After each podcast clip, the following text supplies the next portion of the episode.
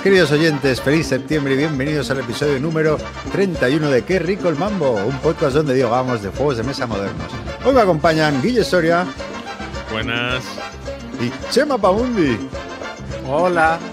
Nuestra querida Yolanda, por motivos laborales, no va a poder conectarse en los siguientes programas. Esperemos que sean pocos porque no sabemos cómo puede salir esto. Hemos perdido todo el criterio, ha desaparecido de repente. Criterio y, toda aptitud técnica. Es como ah, quedan los goblins. O sea, es como si. ¿ves? El señor del mar se hubiera ido del castillo y se han quedado los goblins solos por ahí. Sí, sí, sí. 2001 diseño el espacio ahí. Uh, uh, uh. Pero bueno, ¿qué tal, chicos? ¿Qué tal el veranito? Que ya hace tiempo, ¿eh? muy bien. Yo he jugado muchísimo. Sí, ¿no? Sí, he tenido suerte y he jugado mucho. Bueno, últimamente este año la verdad es que he jugado muchísimo en general, mucho más que el año pasado. No sé vosotros. Sí, yo he jugado a más juegos con gente que el año pasado. No sé por mm. qué. Sí. Yo, también, y, sí, también, bueno, el verano también, como se juegan más jueguitos más ligeritos a veces, ¿no? Pues, pues sí, ha subido eh, las partidas del mes. Subido el ratio. Pero bueno, eh, si queréis apalantar un poco en el primer debate ahí de, la noche, ¿no? Han pasado muchas cosas este, estos meses, ¿no? Lo que no sé si podríamos definir como un apocalipsis, ¿no? En el sector de juegos de mesa, ¿no? Por una parte, la, subida de, precios que han, anunciado varias editoriales, eh, luego em, propuestas de producción sostenibles, que Earthbound Games, ¿no? Eh, que, puede ser... Exacto, para ese juego. El cierre de editoriales también, ¿no? Eh, mm. y, también, bueno, viendo un poco, por resumirlo todo un poco, y ahora entramos al detalle, eh, viendo las previews, las listas de previews de los juegos que se van a presentar en las grandes convenciones como Gen Con o Essen, eh, pues que son mucho más limitadas, ¿no? O sea, son mucho más no sé, hay como un, cuarto menos de juegos, ¿no? De lo que suele haber habitualmente, ¿no? O sea que bueno, tenemos para debatir muchas cosas. No sé que, por dónde queréis empezar, pero vamos, que al final yo creo que está todo relacionado, ¿no? Hay un poco una catarsis del sector. Bueno, han cerrado, no sé si más, pero han cerrado como mínimo IDV, que eran los de que publicaban el juego de las, de las tortugas ninja, entre otros. Y también Tasty Minstrel, que, Sí, estos, estos no, no, me acuerdo cuál de los dos. De hecho, lo que ha hecho es que ha despedido a todo el mundo menos al dueño. Una de las dos editoriales, sí, en plan. Y la otra ha dicho que durante los próximos. Eh, los, eh, Minster es la que, la que ha dicho que durante los próximos tres años no va a publicar juegos. Ha devuelto el dinero del último Kickstarter que habían iniciado. Lo han cancelado por completo. Han dicho que no van a hacer el juego. Y o sea que, bueno, son como dos dos muestras de lo que se nos puede venir encima a medio plazo, ¿no? Sí. No sé si alguien quiere hacer un poco un resumen, porque claro, esto no es simplemente mm, los envíos están colapsados eh, porque no hay barcos o porque debido al COVID se ha retrasado todo. O sea, la crisis está ahora y hay una crisis de, materias primas, ¿no? O sea, que no, mm. por ejemplo, eh, un poco enfocado al, al sector con el tema de celulosa, con el tema de plásticos, que hay, hay una demanda tan alta que no hay, eh, o sea, no hay oferta para cumplir todas, todas las peticiones ¿no? de empresas de todo, de todo el mundo. Sí. El Kickstarter de Pachacuna, el otro día en una de las actualizaciones, el, dueño decía que, habían tenido que paralizarlo por completo porque habían, en la factoría donde les tenían que hacer el juego, habían pedido, eh, no sé si 60 toneladas de cartón y les habían llegado cero y la factoría donde les tenían que hacer los MIPELs habían pedido como 10.000 y les habían llegado 400. Entonces, claro, están las, las imprentas y las, y las eh, empresas de producción de juegos de Europa están saturadas y, no tienen materias primas con las que trabajar. Seguía. Sí, que eso comentaban, porque en China están saturados, pero eso se dijo, bueno, pues que se vengan a Europa, que hay fábricas y demás, o a Estados Unidos, pero eso se han quedado sin materias primas, que muchas siguen viniendo de China. Mm. Entonces, ahora mismo está todo, cosas que antes te decían dos, tres meses, ahora te dicen, bueno, en 10, 11 meses, a ver si podemos empezar a verlo. Es muy interesante lo que comentas, Guille, porque a, nivel local, o sea, uno puede pensar, bueno, pues no produzcas en China, ¿no? Pero claro, eh, eh, hablaba con un, bueno, con, un compañero ¿no? de, editorial ¿no? y, preguntando, ¿no? Eh, yo creía estar tranquilo porque producía en España, ¿no? pero claro, yo encargaba determinado componente, me viene de Holanda, pero claro, en Holanda ese componente lo hacen con un, material que viene de China. al final todo, China es la fábrica del mundo, o sea, que aunque, aunque eh, intentes no, fabricar en China, que, por otra parte son las mejores fábricas del mundo, eh, es muy difícil porque al final todo viene de ahí, todo, todo, todo se construye ahí, o sea, todo, todo sale de ahí. Pero está pasando en muchas otras industrias. ¿eh? el otro día me hablan de que no, pueden fabricar coches porque les falta no sé qué chip, que también viene de China. Los, concesionarios vacíos, sí. Bueno, lo de los chips es peor aún, porque ahí es que no hay capacidad y ya no es transporte o no transporte, es que eh, hay peleas por conseguir. Sí, solo producen, ¿no? Si no me equivoco, Guille, China y Corea, ¿no? Del sur. Y, y, ya, los semiconductores. No sé Taiwán también, pero. Taiwán, pues, ¿no? Pero que sí, pero no dan abasto y, y, está, y cada vez queremos más, llevan algunos componentes un poco raros, complicados de conseguir, tierras raras y, se está empezando eso, pues eh, cadenas de producción en las fábricas de coches que habían reiniciado han tenido que parar líneas o reducir producciones porque no tienen. Sí, eh, sector tecnológico igual, con la producción de móviles, ordenadores, etcétera. vamos, y leí un artículo no, no, centrado en los juegos de mesa, sino un poco vamos, que va a provocar una crisis a medio plazo importante, porque claro, al final afecta a todos los sectores y, claro, al final no, no, obtienes el, beneficio que te permite seguir vivo. Hmm. Así que bueno, sí. Lo vuelve todo mucho más azaroso y mucho más, o sea, le añade más riesgo a todo. O sea, había una, esta semana pasada también leí un artículo de un, de un diseñador de juegos que se llama Andrei Novak, que hablaba, ponía como ejemplo un juego eh, de su editorial que se llama Origins First Buildings. Y hacía era un artículo larguísimo y bastante ah, plomizo. Tenía aquí eh, como justo ese, artículo, ah. eh, como los datos que decía, ¿no? Pero sí, bueno. Sí, sí, a ver, he hecho, he hecho un, un, desglosado muy cortito de los datos porque el artículo es larguísimo. Básicamente ponía el juego como ejemplo, decía, nosotros hicimos el de 22.000 copias y lo vendíamos a, a 70 pavos.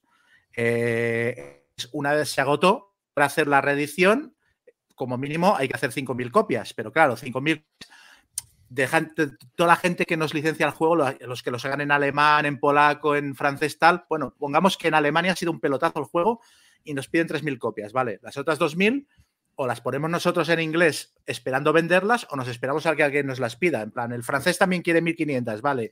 Y el polaco quiere otras 500, pues venga, ya podemos hacerlo. Ya no sale a cuenta hacer 5.000 copias. Pero a partir de ahí, eh, tienes que sumarle los costes de, portes. Y los portes han pasado de ser un dólar por juego a cuatro dólares por juego, aproximadamente. Entonces, claro, eh, si venden toda la tirada, sacan un beneficio de, me parece que eran 4 o 5 dólares por juego, y eso porque le han tenido que subir 10 dólares al precio de venta del juego. 4,8. 4,8. Lo querían sacar a 60 dólares y lo han tenido que poner a la venta a 70. Si lo llegan a vender a 60 dólares, sacarían menos de un euro de beneficio por juego. Claro, esto es un nivel de riesgo. No, claro, tienes que venderlo todo. Es que eso es lo que el otro día había en Twitter. Claro, es que mira, han anunciado que lo van a subir y, claro, si les cuesta. Perdonad, eh, perdonad, que suena el teléfono. Que lo que decía uno, ah, es que claro, eh, si les cuesta 3 dólares más el juego el envío, ¿por qué lo suben 10? Pero claro, es que... Es, que el distribuidor va a porcentaje, es que la tienda va a porcentaje, todo se multiplica, es que el IVA hay que pagarlo sobre el total, entonces todo sube. No, pero puede generar líos. La que leíamos esta semana con Ravensburger, la editorial americana, eh, todavía no saben qué va a ocurrir con su filial en España, pero Ravensburger ya ha dicho que no acepta más pedidos de juego para este año. Pero eso no los juegos que, que han pedido ya los servirán, pero que ya no envía más juegos hasta el año que viene. Y claro, yo miraba en estas fechas y en estas fechas suele ser cuando las tiendas están haciendo su previsión de Navidad.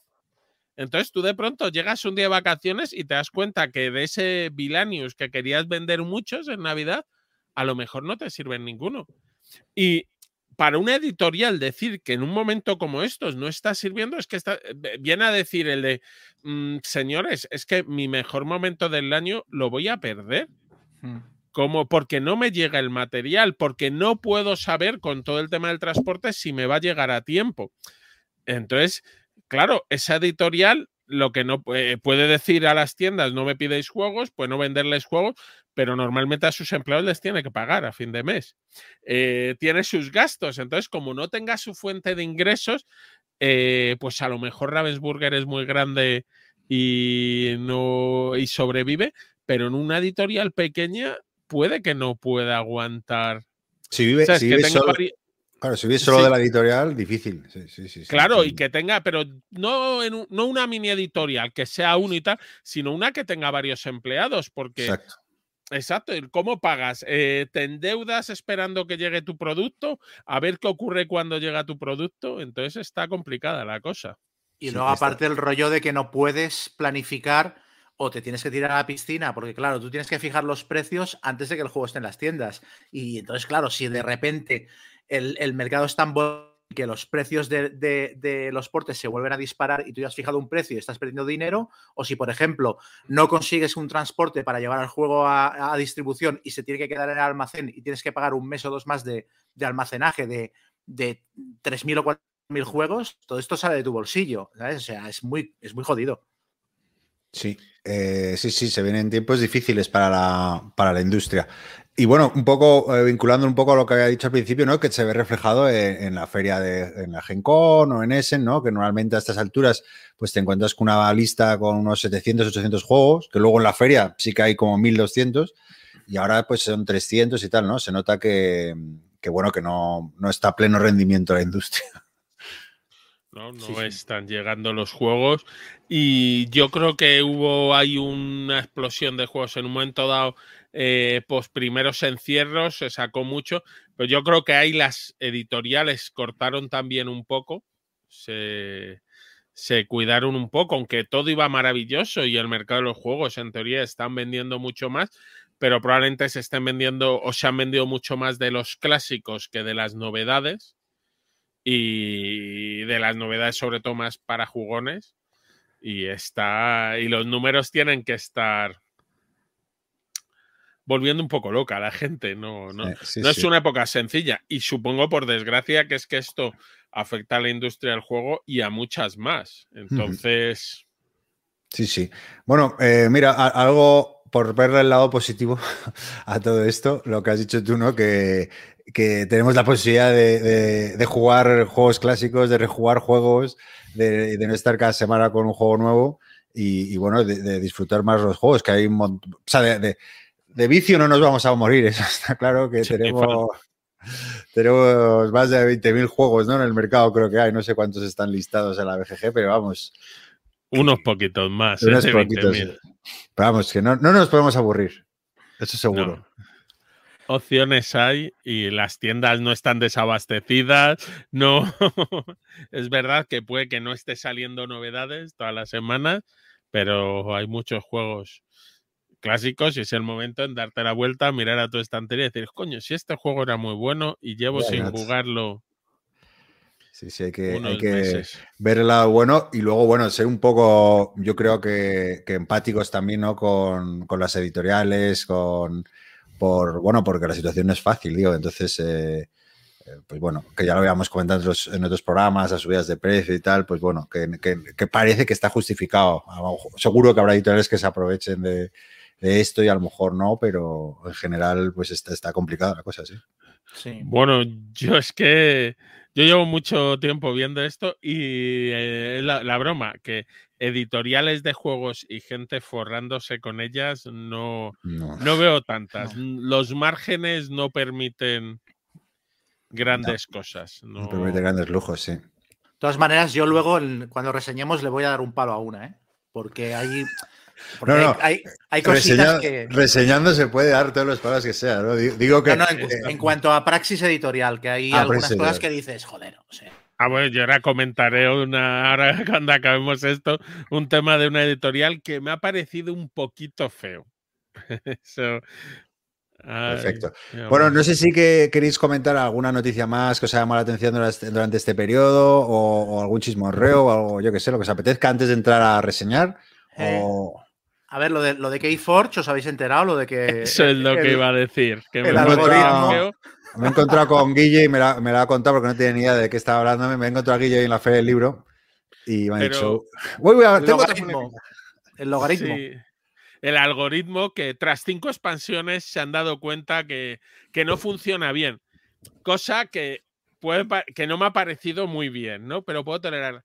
Pero que esto te pase a la vez que el diseñador del juego con otra editorial está sacando un nuevo juego en Kickstarter, que es el Soulforge, eh, que va a tener un sistema de algoritmos similar, que haga mazos, y que tú ahora de pronto digas, no voy a sacar nada porque he detectado este problema, que yo no quiero pensar mal, ¿no? Es una pataleta sucia, ¿no? Me ha parecido un momento raro, para decirlo. Yo ya te digo, es lo de este mensaje ahora en su defensa diré que, a ver, eh, hoy yo no debería estar aquí, debería estar a 6.000 kilómetros, pero la pandemia me lo ha impedido estar en uno de mis sitios preferidos. Correcto. Hoy es el día previo, el día de tenderos de las GenCon, y hoy hará su in-flight report en tres o cuatro horas, Fantasy Flight. Y durante los últimos años sí tendía a dar sus noticias unos días antes de las GenCon, ir espaciándolas. Entonces, por eso lo puedo entender. Pero no sé, no me ha acabado de gustar o de parecerme muy, Correcto. De todos modos. E, explicar un poquito, eh, que no habéis explicado el, problema, eh, para quien no lo sepa. Sí, de hecho es lo que iba a preguntar. ¿Qué significa que el algoritmo del juego esté roto exactamente? Bueno, a explicar que Keyforge es un juego de, de, mazos cerrados que tú te lo compras y juegas contra otro mazo con lo que te ha salido y tal. ¿no? Básicamente es una especie de Magic simplificado. Exacto, un Magic con unas posibilidades y que el algoritmo esté roto, entiendo, a ver, se supone que eso sacaba mazos equilibrados. Si habéis jugado al Keyforge, estaban totalmente equilibrados, es decir, había unos mucho mejores que otros. Por los cojones. Exacto.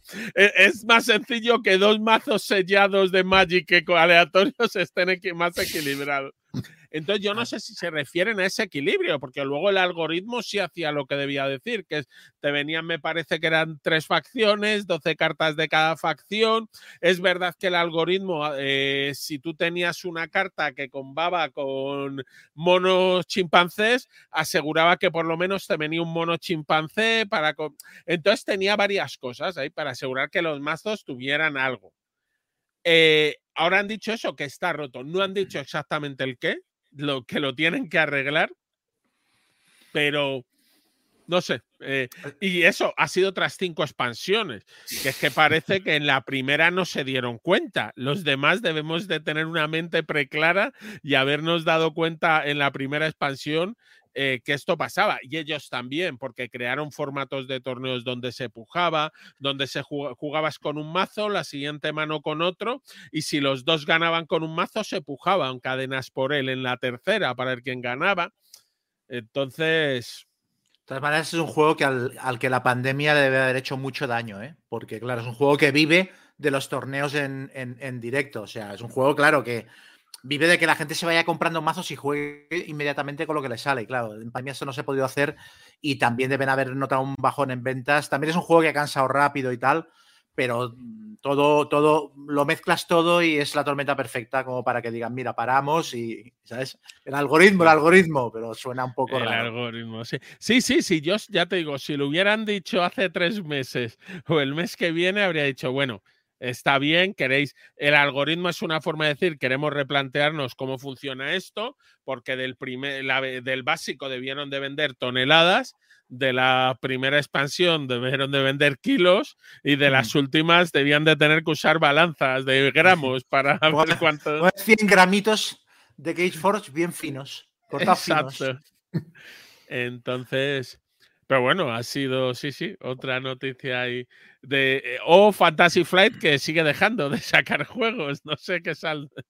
Pero vamos, que yo es lo que decías tú desde el primer día. O sea, yo no me he llevado mayores palizas que las que me ha dado Keka jugando a Keyforge, porque nos compramos cuatro mazos y a mí me salían dos buñoles y a ella le salían dos pepinos. Y había uno que directamente era imposible eh, ganarle. El otro era, era complicado, pero bueno, eh, igual 7 a 3. Bueno, ahora tienes. La... Yo tres, pero había un mazo que era imposible meterle mano. Ahora tienes la prueba que te ha ganado de manera corrupta. Exacto. Y, que no por mérito propio, así que. Me, sirve. No, no, ha sido corrupta, es roto. El algoritmo está roto. está. Pero me, sí, no, igualmente, hombre, otros juegos ahí tienes que, que, requieren el contacto de la gente, el Fresh and Blood, que la gente está lanzándose a por él, o Magic, que las ventas creo que no han ido nada mal, aún en pandemia, así que porque estos juegos tienen una ventaja durante la pandemia, que pueden jugar dos. Y que se juega muy bien dos y que llegado un momento, sobre todo al principio de la pandemia, además es que casi ni tienes que tocar nada del otro. Que ahora ya parece que por contacto de cosas, ¿no? Pero al principio de la pandemia también se evitaba esto. Entonces. Muy bien. Sí, sí. Muy bien. No sé si tenéis algo más que comentar o pasamos a. Sí, a mí me, gustaría ah, comentar muy rapidito tres lanzamientos que me han llamado la atención este verano. Eh, bueno, uno de ellos es que Hasbro ha dicho que HeroQuest va a salir en español. Finalmente. Después de todo el pollo que hubo y los insultos que se comieron y tal por hacer el Kickstarter solo en Estados Unidos, ha pasado lo que todo el mundo sabía que iba a acabar pasando si funcionaba, ¿no? ¿Pero qué pasó con el, el, otro pollo este? Nada, que lo hiciera. Kickstarter era exclusivo para Estados Unidos. Bueno, es que no era un Kickstarter, era una preventa, ¿no? Que era exclusiva para Estados Unidos. No lo vendían fuera y tenías que hacer trapis para podértelo comprar y los portes eran loquísimos y bueno. Entonces aquí en Europa mucha gente se quejó de que no dejaran comprarlo y tal. Y mira, han anunciado que finalmente van a hacer una tirada para Europa. Sí, era, era, esperable, pero bueno, estaban tanteando el mercado.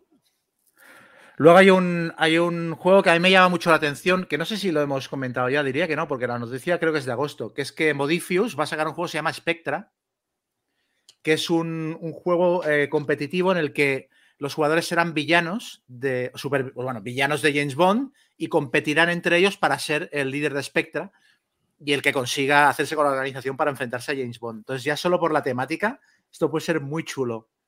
Y, pero, eh, o sea, me refiero a los, los personajes son todos los malos de las películas o, no, o son como que cada uno se inventa un perfil o no sabemos. Sí, por lo que decía, el anuncio, yo lo leí en una noticia que era muy breve, decía que serían los villanos icónicos de las películas de James Bond.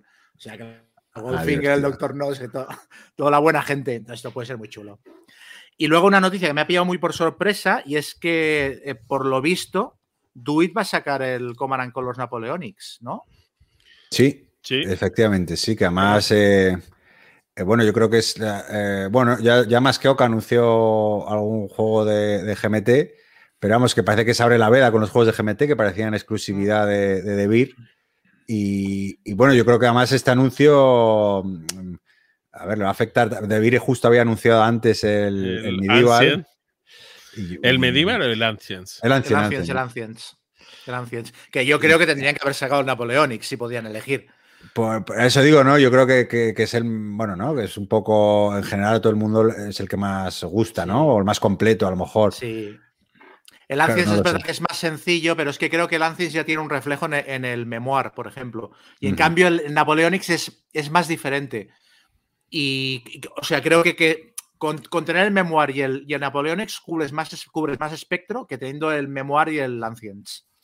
Yo no quería deciros nada, amantes de los napoleónicos, pero según la BGG, el Command Color Ancients está bastante mejor situado que el Napoleonics. ¿eh? Ah, eh, sabrás la BGG. Nada, porque lleva más tiempo. Porque como yo sé que vosotros eh, no tenéis una predilección por los, el bando francés napoleónico.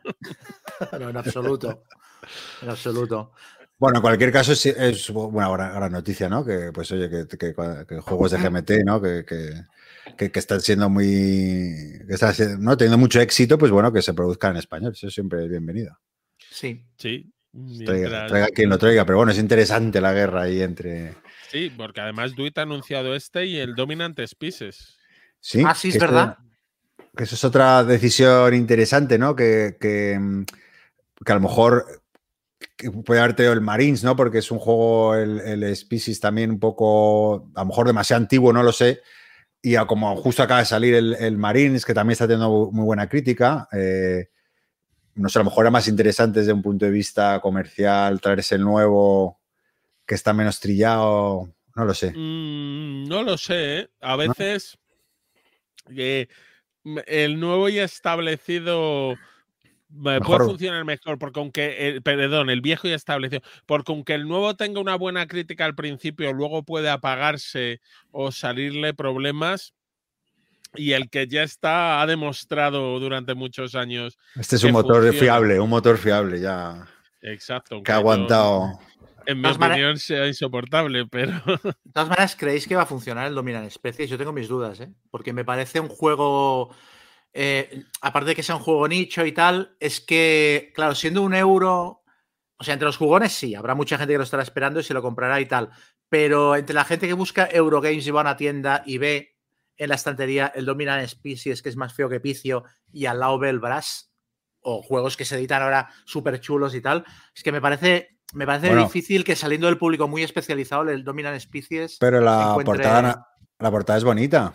Lo que es más feo es el tablero y tal, ¿no? Pero ves la portada y luego, como tiene ese. gra- Supongo que Duit eh, hará las mismas calidades que GMT, que, que a eso sí que son imbatibles. La calidad de, la cubierta de la caja, ¿no? Que es como muy gruesa y con ese brillo que tiene. O sea, digo que si tiene que colar por los ojos, hombre, el Dominant Species es bonito. La portada, digo. El concepto GMT y sus calidades imbatibles. Joder. Digo, la- de la caja, de la caja. de la de la caja, sí, la caja es. No, que tiene ese grosorcito y ese brillo ahí. A ver la caja cómo la hacen, porque a mí lo que me pasa con Duit, los juegos, tanto el Hammer of the Scots como el, ¿cómo se llama el otro? Julio César, ¿Mm? la- em, no, no me acaba de gustar cómo les quedaron las cajas. Me parece que, sobre todo el Hammer of the Scots, la imagen de portada está sub- como súper quemada, con los colores como muy muertos y tal. Como si, no sé, como si hubieran, como si estuvieran baja resolución, algo así. Me genera un efecto muy raro cuando la veo, esa caja. Entonces, a ver si lo Hombre, no. Supongo que GMT, no, a lo mejor sí que exigirá, para- por, por lo menos para, ¿no? A lo mejor, se- o producir en el mismo lugar, no lo sé. Lo digo por, creo que producen en, en- en Panda, aunque no estoy muy seguro. Pero bueno, De Beer siempre los ha sacado igual, ¿no? De, de calidades. Sí, sí, sí. Por eso digo que es que sí que ha mantenido. No sé, pero bueno, interesante la, la guerra con GMT, ¿no? Una editorial muy exitosa en los últimos años. Pero Sí, bueno, a lo mejor ha- la, ha es pesado un poco a, a De Beer, ¿no? El, el tardar tanto, es que tardan mucho en sacarlos. Bueno, David lo que siempre ha dicho es que GMT la tiene para sacar Wargames, porque por, por el Dominant Species le habían preguntado mucho a, GM a De Beer. Ujú. Y De Beer decía que, bueno, a través de Xavi sobre todo, Xavi Garriga decía que, que ellos se sacan Eurogames y juegos de otro tipo, de otras editoriales, y que a GMT la querían para sacar Wargames. Entonces no les interesaba, con lo cual está bien que otra editorial lo aproveche. Lo del Pues Command sí. and Color sí que me parece llamativo. Ahí sí que creo que se les han adelantado. Sí, lo que ocurre es que también Debir puede sacar, a ver cuánto admite el mercado, porque ahora es cuántas copias, eh, cuántos juegos se compra la gente, cuántos tal. El nicho, el guargamero típico, se compra muchos juegos para su jubilación, ese momento idílico que, que si los jugones. Ya sabes tú, esto es para cuando nos jubilemos. Eh, pero Si, si llegamos. Eh, si llegamos, si podemos ver una- un contador de cinco octavos cuando lleguemos, si podemos sujetar unas pinzas, pero bueno, es el momento idílico, ¿vale? Es, es utópico, pero ah, nos hace avanzar. Pero yo no sé si luego da para tanto el mercado. Parece que sí, parece que hay un renacimiento de los wargames, pero a ver si no mueren de éxitos. Y claro, cuando la gente de pronto salen 12 wargames al año, dice, hombre, si está bien, pero yo es que me compro uno o dos al año, que ya me da Mm. para jugar. Hombre, yo imagino que serán también tiradas cortitas, ¿no? Como son juegos también caros en general, que no se producirán en gran cantidad. Pero bueno, Sí. pura. Sí, pero bueno, ves, de eso es lo que, lo que quiero comentar luego en la reseña, que con las tiradas cortitas igual nos estamos empezando a pasar. ¿Sabes? Porque hay tiradas tan cortitas que es que duran, duran una semana en tiendas y luego olvídate. Es que me parece muy ridículo. Bueno, luego lo comentamos, pero también hay tiradas igual de cortitas que te duran toda la vida en el almacén. Ya, ya. Es que no lo sabes. El día antes de ponerlo a la venta, ¿tú crees que estás sacando un productazo? Que esto es lo que decía Stegmeyer en su famoso debate sobre el 90%. El de este juego era del 90% de bueno que el Wingspan y ahí está en el almacén y el Wingspan no doy abasto a venderlo. Entonces, no es tan sencillo, ¿eh? como, como editorial, nadie sabe nada. Llega, se, de pronto se llega el juego y se empieza a hablar bien de él y eh, va como un tiro, o juegos que son igual de buenos y no funcionan. Sí, pero no es, no es lo mismo si hablamos de una editorial como Stegmeyer que produce juegos, los genera ellos, y entonces realmente cuando se hagan una novedad, ellos se hagan en mariposas y claro, ellos la tendencia es pensar, se va a vender mucho, pero en realidad no lo saben. Se va a vender mucho porque el Wingspan ha funcionado y es de la misma autora. Y luego resulta que el Mariposas no se vende lo mismo. Pero esto no es lo mismo que una editorial española que ya va a tiro hecho y ya publica productos que dice, esto se va, va a funcionar, se va a vender. Y ahí sí que creo que cuando son tiradas muy cortas, me parece que estás especulando un poco demasiado. Pero bueno. Puede ser, pero aunque sea una edición de algo que ha funcionado en otro idioma, no, no está claro, ¿eh? No siempre funciona y, y bueno, es que cada uno arriesga de una manera, si yo lo entiendo. Y no creo que haya ninguna editorial que quiera dejar de ganar dinero, pero sí creo que hay muchas que quieren dejar de perder dinero. Entonces está eso. No sé, a mí ahí hay un punto en el cual es, me parece que es maltratar un poco al cliente. Pero bueno, eh, ahora lo diré. Ahora lo hablamos, ahora lo pues hablamos. Pero como detalle, oye, que el mariposas no es de Stegmeyer, ¿eh? que es de AEG, lo que sí tiene es la misma ah, diseñadora. Sí, exacto. bueno, sí, me refería a la. pero sí, tener la idea. No, pero él lo ponía en ejemplo con su anterior juego, me acuerdo, el de Entre dos castillos del Rey Loco que el entre dos castillos había funcionado, el castillos del rey loco había funcionado y que con las cajas que tenía del entre dos castillos del rey loco en el almacén se podía hacer una caja. Aunque no debió de irle tan mal porque han sacado una expansión. Venga, pues vamos a, cerrar este, la primera parte del programa y vamos a, vámonos con las reseñas.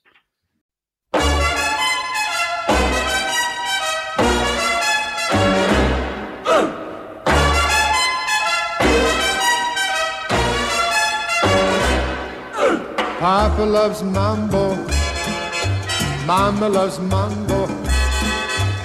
Look at him sway with it, getting so gay with it, shout no lay with it, wow. Papa loves mambo. Bueno, ¿quién quiere arrancarse? Eh, después del veranito, ¿quién le apetece empezar? Pues mira, empiezo yo y así enlazo y, y rajo. Venga, dale, el tema. Yo voy a hablar eh, de. Eh, voy a hablar de cubitos que es un juego que me llegó a casa por casualidad, no es mío, lo trajo un amigo y, en casa se ha quedado. Últimamente esto me pasa mucho. Y bueno, no sea, una sorpresa. La verdad es que muy, muy, muy divertido. Es un juego de carreras, básicamente, eh, carreras absurdas entre cubitos, de ahí el nombre, eh, que tienen que, bueno, dar, dar, una vuelta a un circuito y el primero que llega a la línea de meta gana, ¿no? Y el, el tablero del circuito está lleno de, casillas especiales que tienen efectos sobre, sobre los corredores y tal. Entonces, bueno, es un juego de mm, principalmente de, gestión de dados y de tirar dados y de, de push your luck y, arriesgarte y tal. Y esto creo que lo hace, lo hace muy bien. Básicamente tienes un puñado de dados, empiezas con unos dados básicos de color gris que son, son muy malos, es un poquito como los deck buildings, que empiezas con los deck buildings, empiezas con un mazo muy cutre y te, te lo vas mejorando, pues aquí lo mismo pero con dados, empiezas con unos dados que son muy malos, que de hecho solo tienen dos caras que te sirvan y las otras cuatro no, no hacen nada, entonces tiras esos dados y con esos dados pues eh, básicamente te dan o dinero o te dan puntos de movimiento. Entonces los puntos de movimiento te sirven para correr por el tablero y el dinero te sirve para comprar básicamente otros dados que son mejores que los que, tú tienes. Dados de colores que tienen más caras útiles y que tienen habilidades especiales y tal.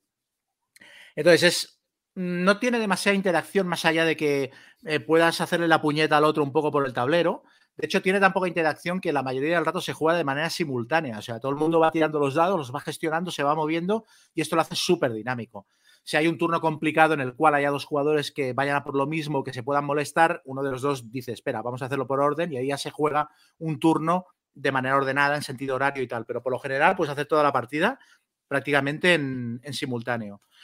Entonces, pues eso, tiras todos los dados y tiene una regla que a mí me parece brillante, que es que eh, tú puedes repetir la tirada de los dados en los que no hayas sacado una cara útil, la puedes repetir las veces que quieras. O sea, tú cuando tiras los dados, los dados en los que te ha aparecido un simbolito de dinero o de movimiento, los apartas.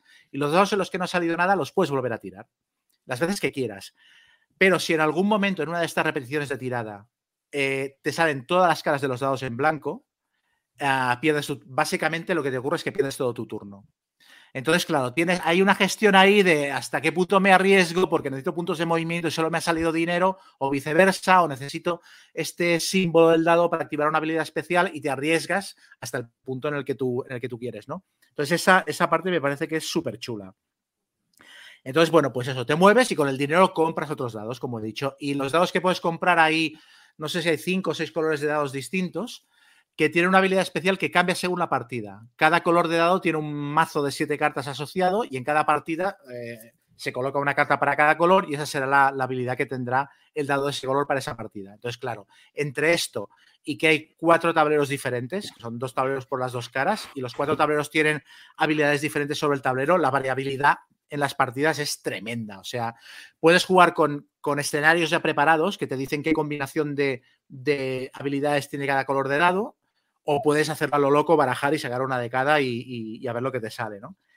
Eh, entonces, bueno, las habilidades que te dan los dados especiales te permiten, pues, eh, también muy típico de los deck builders, eh, eliminar dados malos de, tu grupo de dados para quitarlos y tirar solo los dados buenos. Ah, te dan más dinero, te permiten moverte más rápido, te permiten moverte por las casillas de agua, por ejemplo, por las que normalmente no podrías pasar, te permiten las casillas que dan bonificación, en vez de tenerte que parar encima para activar la bonificación, te permiten activar la distancia pasando al lado, eh, te permiten ignorar el resultado este que te hace perder el turno y volver a tirar los dados. O sea, son muy variadas las habilidades. Y todas tienen un coste diferente. Las habilidades que son mejores cuestan más dinero, las que son peores son más baratitas. Ah, y bueno, básicamente, básicamente este es el juego. tirar los dados, gestionarlos, arriesgaste, arriesgaste hasta el punto que tú quieras y construirte el pool de dados en base a cómo quieras afrontar la carrera, ¿no? Si quieres hacer mucha pasta para comprarte dados buenos o si quieres hacer ganar muchos puntos de movimiento para distanciarte de los demás corredores desde el principio y luego intentar gestionar esa, ventaja.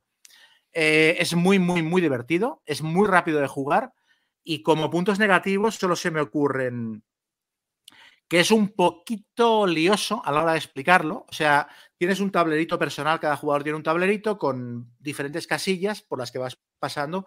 plan, coloca aquí los dados que vas a tirar. Una vez los has tirado, los dados que saquen un resultado, colócalos aquí los que no, colócalos en esta otra casilla. Vuélvelos a tirar. Cuando hayas actuado con los dados y hayas usado las habilidades, muévelos a esta otra casilla. Entonces, todo ese proceso puede ser un poquito lío cuando a la gente. En plan, pero ahora dónde pongo los dados y de dónde los recupero y tal pero a la que has jugado un turno 2 lo ves clarísimo. Luego tampoco me acaba de convencer, creo que tiene mucho lío de, despliegue y no sé si los componentes ayudan mucho. Hay una especie de cajitas para cada color de dado, que es un lío, montarlas y poner los dados ahí, son como de cartulina que se rompen enseguida. Creo que hubiera sido más útil poner montones de dados con la carta de lo que hacen al lado y fiesta. Eh, entonces, en ese aspecto creo que han intentado estirar más la manga que el hombro, más la manga que el brazo, o el brazo que la manga, y les ha salido una cosa un poquito rara, ¿no? Porque han puesto unas cajas para cada color de dado, pero son cajas muy endebles. Hubiera sido mejor casi no ponerlas. Y la tercera cosa negativa, y es lo que quería aludir, es el tema de que en la edición española me contaron que Maldito Games ha tirado 500 copias del juego. Que me parece una tirada que es más allá de lo ridículo. Entonces, ¿qué ha pasado? Que el juego se ha agotado por completo en todos lados muy rápido y no hay noticias de que se vaya a, reeditar eh, a corto o medio plazo. Entonces, mm, claro, una cosa es medir la tirada de un juego eh, para no pillarte los dedos. Otra cosa es que Cubitos es un juego que había muchas ganas de pillarlo, se tenía bastante claro que iba a funcionar y a veces me da la sensación de que algunas editoriales eh, pillan juegos y los editan simplemente para que no los publique el rival. Y yo no sé si esto ha sido un caso así en este, en este, en este caso concreto. O sea, yo no sé si Maldito Games ha sacado el juego, ha comprado los derechos baratos, ha sacado 500 copias y así ya está en el mercado y no lo publica la competencia, que a lo mejor lo publicaría sacando 1500 copias y, anunciándolo más y dándole más cariño y el juego se vendería más y no haría la competencia, ¿no? Porque es que, o sea, estoy pensando mal, ¿eh? no tengo ningún dato al respecto, pero yo me acuerdo en los años 90, cuando Diseños Orbitales sacó el juego de rol de, Shadowrun, que lo siguiente que hicieron después de sacar Shadowrun fue comprar los derechos del Cyberpunk, que era el juego de rol que les podía hacer la competencia, comprar los derechos y meter el juego en un cajón. Simplemente comprar los derechos para que la competencia no lo publicara. Entonces, que saquen cubitos y hagan una tirada tan, tan, tan sumamente corta que la gente no le da tiempo de comprárselo, me parece que es especular un pelín demasiado. Yo entiendo que esto ocurra con el Tricerion, con un juego caro que es muy caro de producir a nivel de componentes y que es tirada limitada, edición especial, esto lo puedo entender, pero con una cosa como cubitos. Eh, la verdad que me dejas de piedra que con solo 500 copias, porque por lo que dices tú, ¿no? Que es un producto ahí muy, mínimo sacas mil de este tipo de juegos porque por precio, por vistosidad, por calidad de juego. Eh, respecto a Maldito, no, no, sé, sí que, sí que no es el primer juego que sacan de Alderac. A veces también a lo mejor se pueden sentir obligados a sacar, pero, pero claro, 500. Yo sí te digo que por experiencia prueba, porque lo he sufrido con el Warches, que lo tenía palabrado y de repente llegó maldito, sacó chequera y, y lo levantó que que bueno, es que van así, o sea, van, son el pistolero más bravo del oeste, entonces puede haber una mezcla de las dos cosas, ¿no? De lo que dices tú, de que no lo, saco, pero me viene mal, saco 500, o también que se sientan la obligación, como ya han trabajado con Alderac, de tener esa, supongo, relación de privilegio en el que tú eres el primero en ser escuchado y, y tal, pero también me extraña Alderac un juego como este, ¿no? Que, bueno, para ser honestos, yo tampoco tenía referencias del juego y ya hablando un poco del juego y me ha sorprendido muchísimo. Vamos, para mí es, uno de los juegos del año, ¿eh? O sea, así de, digo, en, la categoría familiar, me, ha encantado. Vamos, es que es un productazo. Hmm. Pero claro, no lo sé si había previews, o sea, se tenían un feedback anterior de, hoy el juego este mola o no. Bueno, pero bueno, ya tienen la experiencia suficiente para saberlo también, ¿no? Si es un juego bueno, ¿no? Pero no solo categoría familiar, ¿eh? es un juego que quizás lo que a otra gente le parezca. Sí, o familiar plus. Sí, familiar plus quizás sí, que sea. Habrá gente a la que le parecerá que para lo que es es demasiado complicado y tal. A mí, precisamente, lo que me ha gustado es que el juego tiene profundidad. O sea que, mm. que hay. Y aparte, eh, hay, combos súper guapas y súper y super elaboradas entre los dados. Están muy bien que luego te tienen que salir las tiradas. Ah, Entonces, si eres un manco. Claro que a veces un exceso de estrategia con, con mucho azar, también puede haber gente que no le guste. A mí me parece un juego divertido, pero no me ha apasionado. Me ha parecido eso, que le mete demasiadas cosas para lo que busco en un tipo de estos. Yo lo que he visto es que mucha gente ha, se ha abierto como una guerra de comparaciones entre este y el. Y el, de Pócimas, ¿no? Quivers of Wagalope. ¿Cómo se llama este? Sí, Pócimas y brebajes. Eso, es que en inglés tiene un nombre absurdo de Clombers of. For Quendisburg o algo así. sí. Sí, pues los cuáqueros. Establecía comparaciones entre los dos y hay quien prefiere la sencillez del otro y hay quien prefiere la, la, la elaboración mayor que tiene este. El Paz más me parece un gran juego. Eh, eh, y también muy sorprendente, ¿no? Eh, de este autor, ¿cómo se llama? el Wolfman Watch, ¿no? Este, el de. Eh, que saca, que saca juegos eh, como el Illusion o el, el Party este que nos gusta tanto, que sacó Arrakis también, que lo hemos comentado aquí. Bueno, que es un, un gran, un gran diseñador, creo, o por lo menos innovador. Eh, bueno, yo, no, si te puedes quedar con los dos, ¿para, para qué? A ver, el otro tiene, yo creo que el otro tiene más risas inmediatas con el rollo de sacar la ficha y ¡ay! me voy a la mierda. es como más hilarante el otro, también porque es más inmediato. Pero a mí de este me ha gustado el nivel de elaboración que tiene con las combos de los dados. Me parece que está curradísimo. Sí, es que lo que dices tú, que cada partida te puede salir, ah, mira, si mezclo naranjas con rojos y tal, mm. ojo, ¿eh? me puede salir un combazo y luego cómo los eliges. Está muy, muy bien. A mí me, ha encantado también. Combos a tres bandas, de si tengo un dado rojo, pero pillo uno blanco y verde, tal, hago esto y activo este otro efecto y tal, no sé, muy chulo.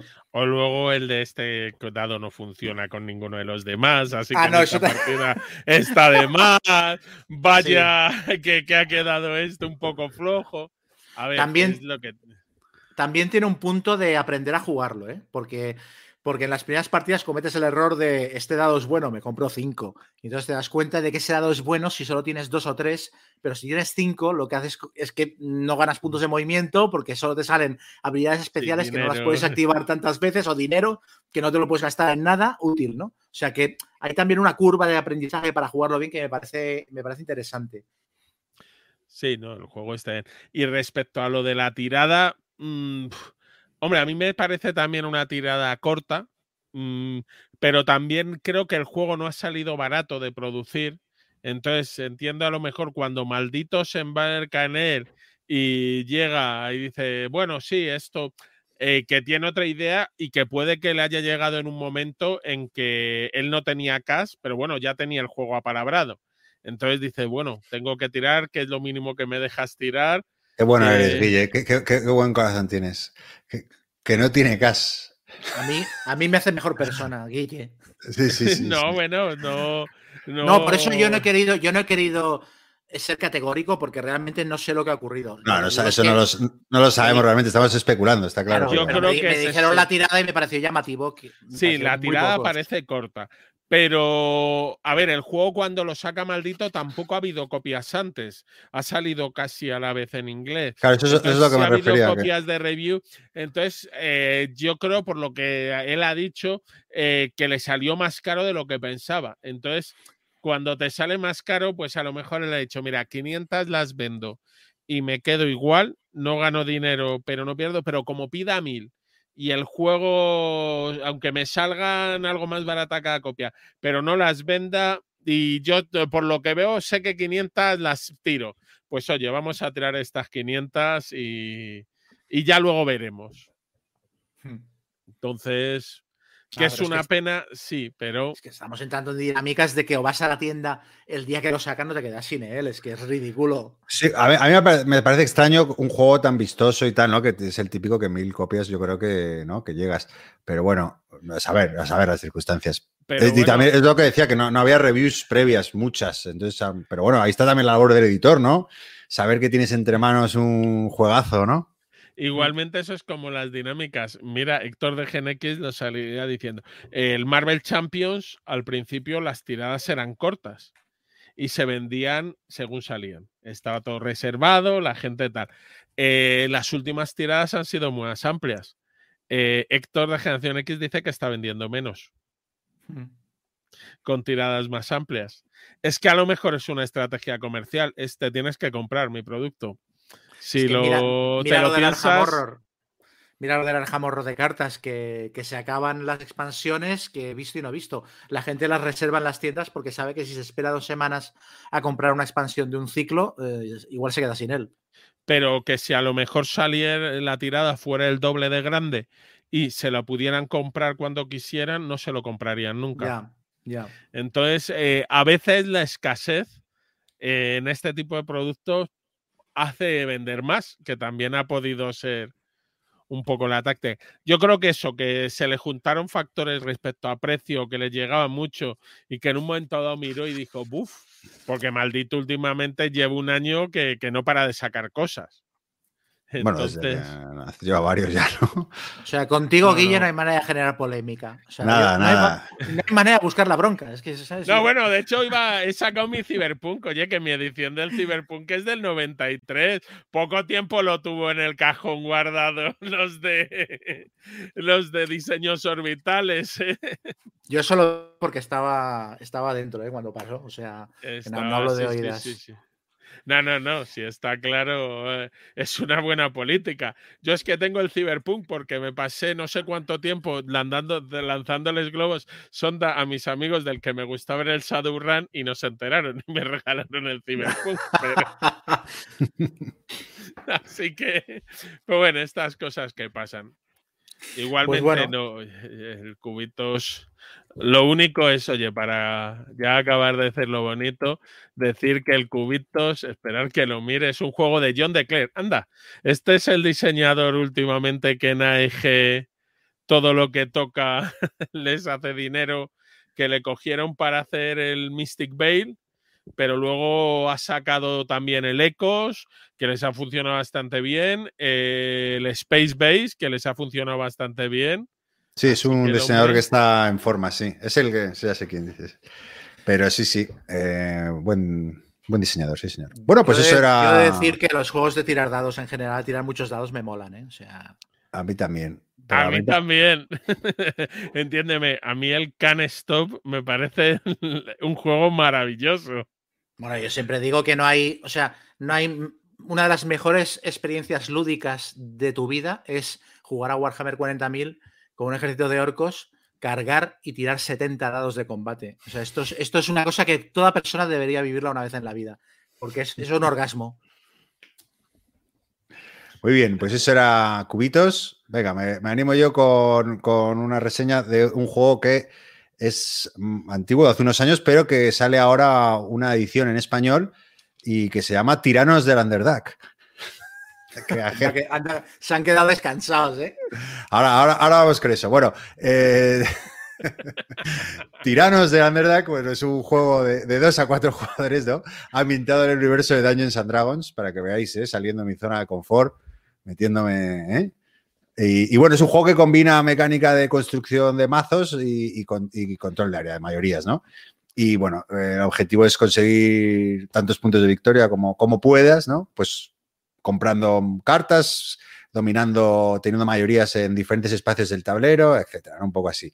Y bueno, la, la, gracia es que partimos, ¿no? Los jugadores parten con, un, con unos mazos iniciales idénticos y bueno, pues eh, las acciones un poco son o, expandirte con tus tropas por el tablero para conseguir mayorías o comprar cartas, ¿no? De, bueno, las partidas se juegan con dos mazos, ¿no? De, diferentes, ¿no?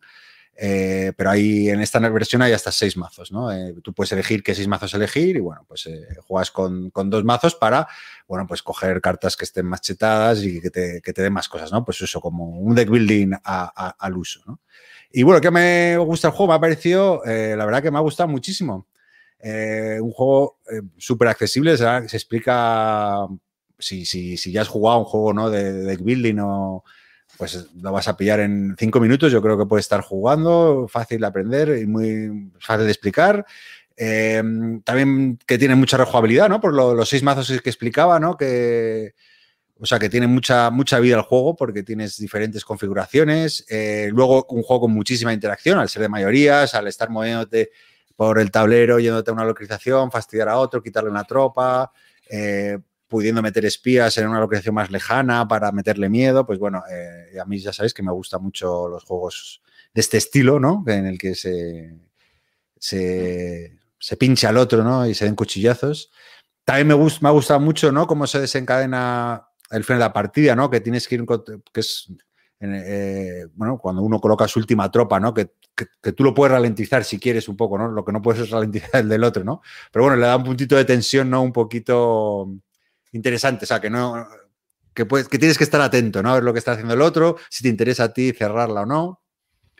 Eh, también me ha gustado, ¿no? Lo de otra cosa interesante era la, gestión de las cartas que quemas, ¿no? Tú, hay una acción que te, bueno, si, si hay una carta que, que, si la compras te permite quemar cartas de tu mano y te van a dar más puntos al final de la partida, pero claro, no puedes hacer uso de ellas, ¿no? Entonces eh, te plantea este, este interesante dilema.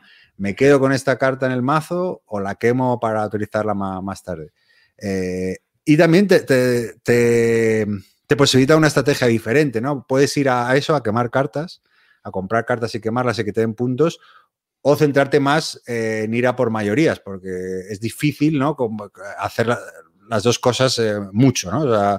Eh, en partidas que he jugado, en, mi caso, pues no, no, me salió esa, no pude comprar la carta de quemar, entonces me centré en expandir lo más posible e intentar ganar las mayorías mayores que pude, ¿no? Em, y bueno, también, bueno, eso lo que he dicho un poco, ¿no? Que desde el minuto uno ya estás teniendo decisiones interesantes. Em, o sea, es un juego que, que, va como un tiro, es un cohete, ¿no? En una hora te ventiras la partida. Em, ya desde el, controlar una, ciertas regiones, ¿no? Te va a dar puntos de victoria al final de tu turno, que eso lo hace muy interesante porque no, no tienes que esperar un poco a, que esté muy desarrollada la partida, sino que ya puedes, ya desde eso, lo que digo, que desde el minuto uno ya tienes decisiones interesantes y estratégicas que ya condicionan también la estrategia del resto. Y, bueno, en definitiva, no, pues es que no mucho más, es que me, me parece un gran juego eh, con dos mecánicas que, que, casan muy bien, ¿no? Muy bien, muy chulo. Eh, mayorías hay con deck building, con decisiones, mamoneo, así que muy bien. ¿Qué me ha gustado menos? bueno, la, yo no, he jugado, pero sí que he visto en fotos la producción en inglés, ¿no? Y, bueno, este es un pelín más cutrillo, la de Gale Force 9, empezando por el título. y luego que no, no sé, bueno, no, no, no lo sé porque desconozco el, el, contexto, ¿no? Del mundo de, de Dungeons and Dragons. A lo mejor sí tiene sentido llamarlo tiranos del Underdark, porque no, no tengo ni idea, ¿eh? A lo mejor vosotros sabéis. Ahora, ahora, Infra, ahora infraoscuridad, infraoscuridad hubiera quedado la mar de bien. Sí, ¿no? Ya, pero no es de, de quinta y aquí a lo mejor la casa madre ha decidido que ya. ciertos términos no se traducen. Ya. Que imagínate una editorial le diera por hacer eso, ¿verdad? Sí, uy, calla, calla. El Spanglish. Que sería algo sorprendente. Terrible. Entonces, yo creo que va más por eso con que no lo hayan llamado tiranos de la infraoscuridad. Uh -huh. Pero. Bueno, y, y, y, luego hay otra cosa, ¿no? Aparte del título, que bueno, que tampoco es algo muy grave, la verdad. Sí que la, eh, pues la versión en inglés te viene con unos tokens, ¿no? ¿Se acuerdan? Con unas fichitas, unas figuritas pequeñitas, lo que representan sus tropas el tablero, o las fichas de espía, que bueno, le da un poco, ¿no? Un poco más de, de empaque al juego. Aquí son tokens. Hostia, no pero no, pero una cosa, no es que sea la versión en inglés y la versión en español. La versión la nueva del versión. 2016 venía con unos escuditos de plástico Eso. ahí pequeñitos y unos espías de plástico pequeñitos. Costaba eh, 60 dólares. Eso, eso, déjame, déjame terminar. Venía... Que por ahí voy, por ahí voy. Que dicho esto, no afecta para nada al juego a mí sí que me parece un juego que, que, feo, o sea, de tablero feo, pero el lado bueno que es que el precio es más, más asequible. Claro, que el juego te cuesta 40 euros ahora. Entonces, bueno. Tiene... O 50, pero te viene con la expansión. Con la expansión, claro. Entonces, bueno, pues, eh, oye, no tienes tus toques, o sea, no tienes tus piececitas ahí curraditas, que tampoco eran el acta maravilla. Y bueno, no afecta a la forma de juego, se juega perfectamente bien con tus tokencitos y demás. Pero bueno, eh, y luego que, bueno, a mí temáticamente, o sea, no es un juego que no, no, no, no creo que se quede en mi colección porque no, me gusta mucho, pero bueno, eh, temáticamente no, o sea, yo tengo que ser muy selectivo por el espacio, no me atrae mucho, pero y también me parece un poco feucho en general, eh, la versión antigua y esta, pero un gran juego. O sea, que si te gustan las mayorías el deck building, me parece un gran juego. ¿Lo habéis jugado? Sí, sí, sí. A mí me recuerda mucho al, al, al Path of Light and Shadow, que ya lo, podemos, ya lo, podemos, llamar Sendero de Luz y Sombra, porque ya, ya está traducido. Eh, en, en, me gusta más el Path of Light and Shadow, pero este me gusta más el aspecto, que es el único en el que me gusta más, pero me gusta más en este, que es que eh, realmente en este juego me parece que sí que te puedes especializar de manera efectiva. O sea, puedes ir solo a cartas o solo a tablero tal, de manera más fácil que en el Path of Light and Shadow. El Path of Light and Shadow me da la sensación de que siempre tienes que acabar yendo a morir al tablero. O sea, yo he jugado muchas partidas intentándome hacer un mazo súper chetado en el otro para ganar puntos de victoria, pero si no conquistas territorios no ganas. Y en este me parece que la versatilidad de las estrategias a la hora de hacerlas súper especializadas, de decir, pues voy a ir solo a esto, me parece que es, que es más ejecutable, es más fácil de hacer.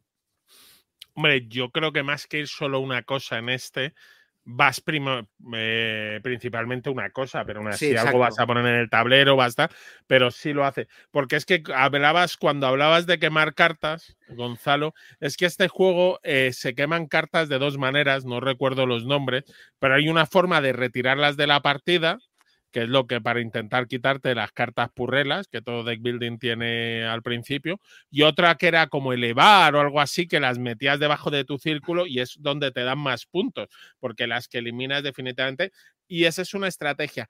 Y depende mucho, también en este lo que dependen las estrategias es los mazos que se, con los que se compone el mazo común, que son de razas, eh, comban entre sí de ciertas maneras, entonces hay veces que esa estrategia es más factible porque las cartas de la facción que ha tocado, pues oye, han metido la facción de los Draw y hace muy bien eso, pero la de los dragones es que van a tablero porque van a destruir, van a dar espadas y otra lo que va es a espías de a volver loco al resto de los jugadores.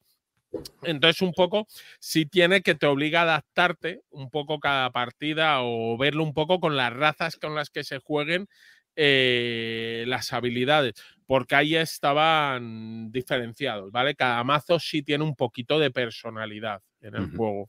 Tampoco te viene en esta versión eh, lo que habéis dicho para quemarlo, que, no, que sí, lo de elevación, no sé qué, que te venía como en la versión. Un círculo de cartón. Un círculo, nada, aquí nada, aquí hay. Ponlo a la izquierda de tu tablero.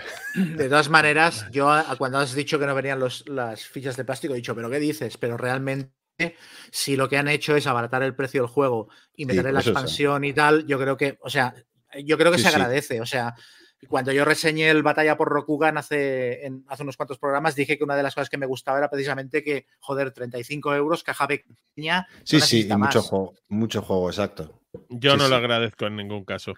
Eh, mis piezas bonitas y déjate de cartoncitos si podemos evitarlo. Estas cosas. Y lo que sí habrán hecho esta vez que es que este juego tuvo una mala vida porque la expansión cuando la sacaron la imprimieron mal. Entonces las traseras, si pones a alguien muy a que se fije, las cartas eran de peor calidad y es que además eran de, color un poco distinto las traseras. Entonces yo creo que por eso han dicho esta vez vamos a hacer todas las cartas a la vez, que si no... Y lo metemos todo junto, ¿no? No vendemos, sí, porque la expansión eran dos mazos de 40 cartas y se vendía como por 10 dólares, que era muy barato. Ya. Para. Mira, pues no sabía, como no había jugado anterior, no sabía que, que, eran dos expansiones, claro. no, no, eran, perdón, era una expansión con dos mazos. Sí, sí, eso me refiero, pero que no sabía, que como venían los seis mazos pensé que era el juego base, sí, hostia, pues sí que tienes juego para aburrir. Pero vamos, es que está incluido, como dices tú, la expansión, vale, que no sabía que había. Sí, al que se lo has comprado de segunda mano. No, no, no. Bueno, pues nada, eso era Tiranos de Underdark. Vamos a hacerlo bonito y vamos a decir que es un juego bueno que editará aquí Gale Force 9. ¿no? Y que los diseñadores son Peter Lee, Randy Thompson y Andre Bean, que no tengo ni idea de si han hecho algo más en su vida. Seguro que han hecho cosas muy bonitas, pero. Ah, sí, han hecho los of Waterdeep. Coño. Esta gente sabe. Aquí has fallado, ¿eh, Guille? Es que sí, sí, sí. No, de hecho, tengo mogollón de juegos suyos, porque otro ha hecho Lords of Waterdeep y los Dungeon Command, otro ha hecho los del Wrath of Arsadalon, el Castle Ravenloft. Así que, y otro no, otro ha hecho el Tyrants of the Underground y el Betrayal Legacy. Pero bueno, por mencionarles. Venga, Guille. vale, pues a ver, yo voy a hablar de un juego que este es novedad. Eh, ha llegado por Kickstarter.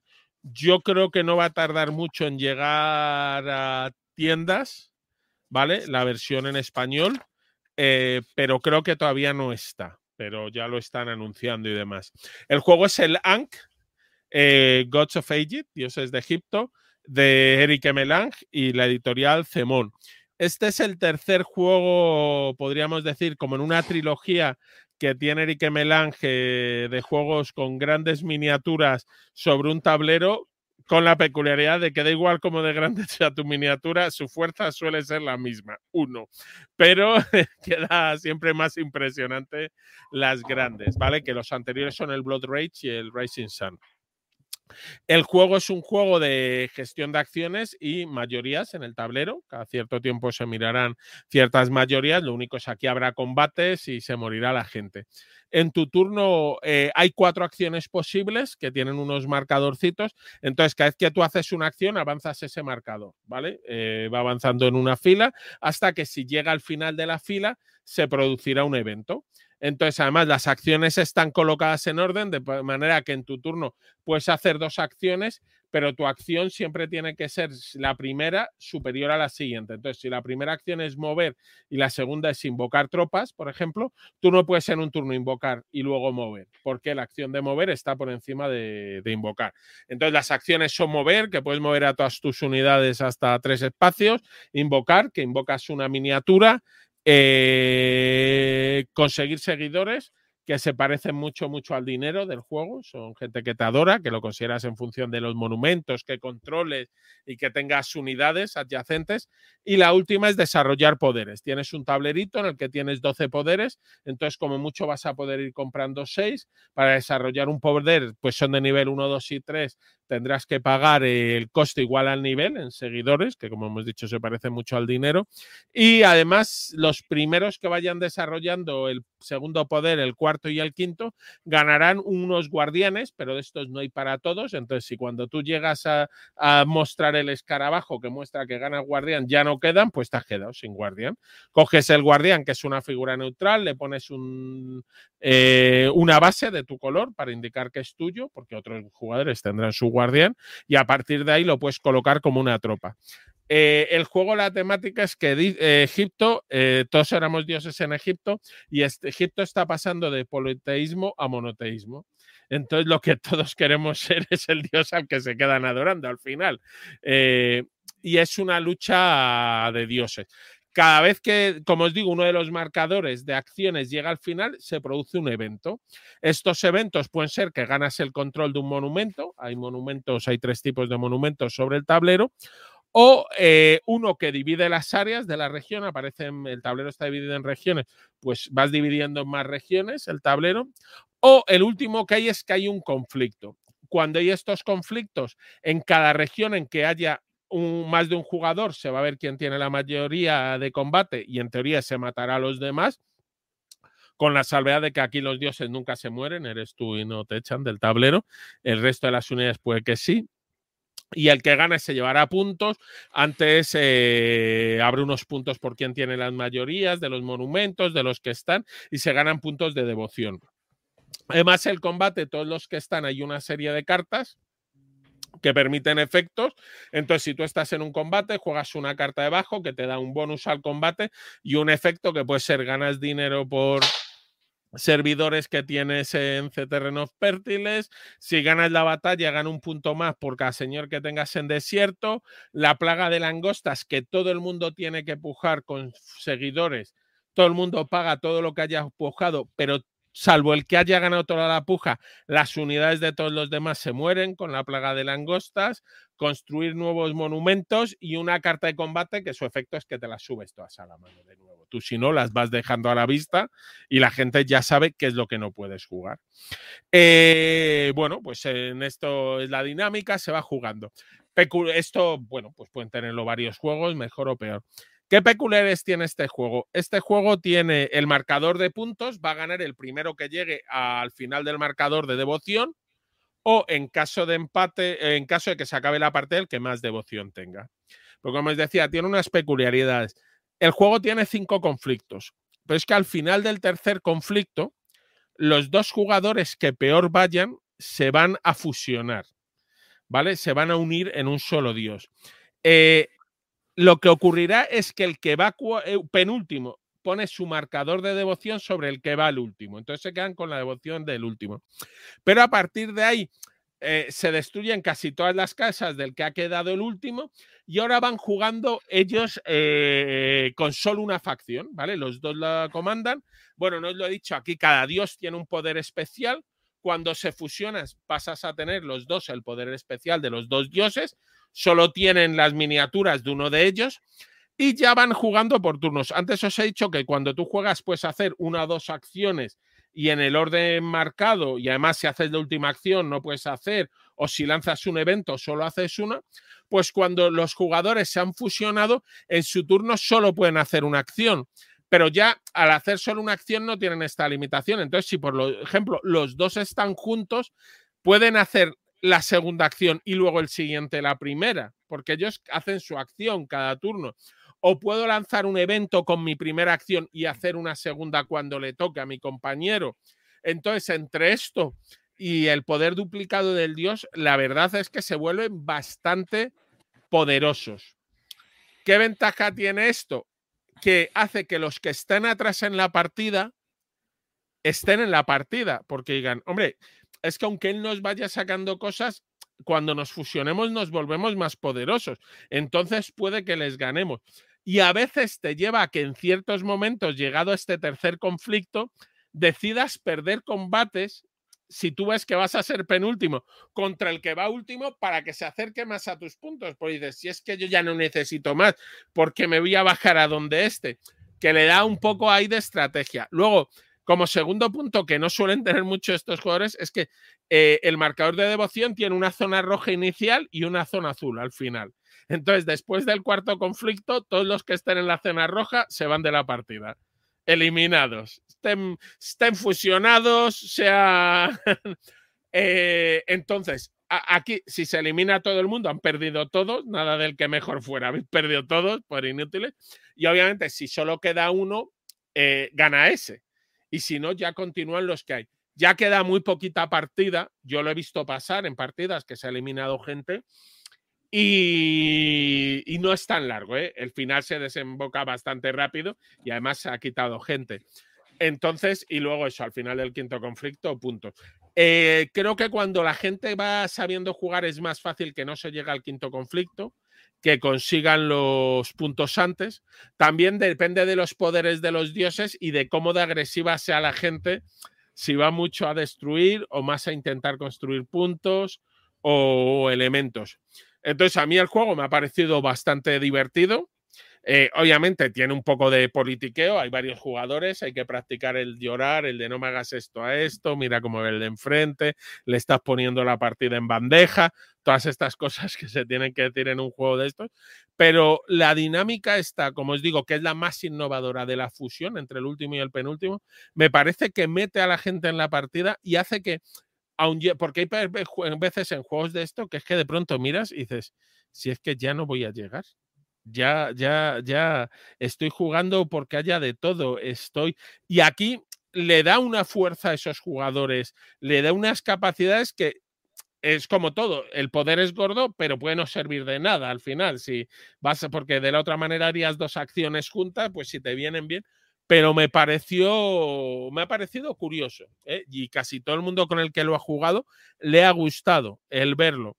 Luego, bueno, eh, el juego es caro, es un juego de, Zemón, no sé a cuánto saldrá, creo que con la nueva política de Zemón saldrá en torno a los 110 euros.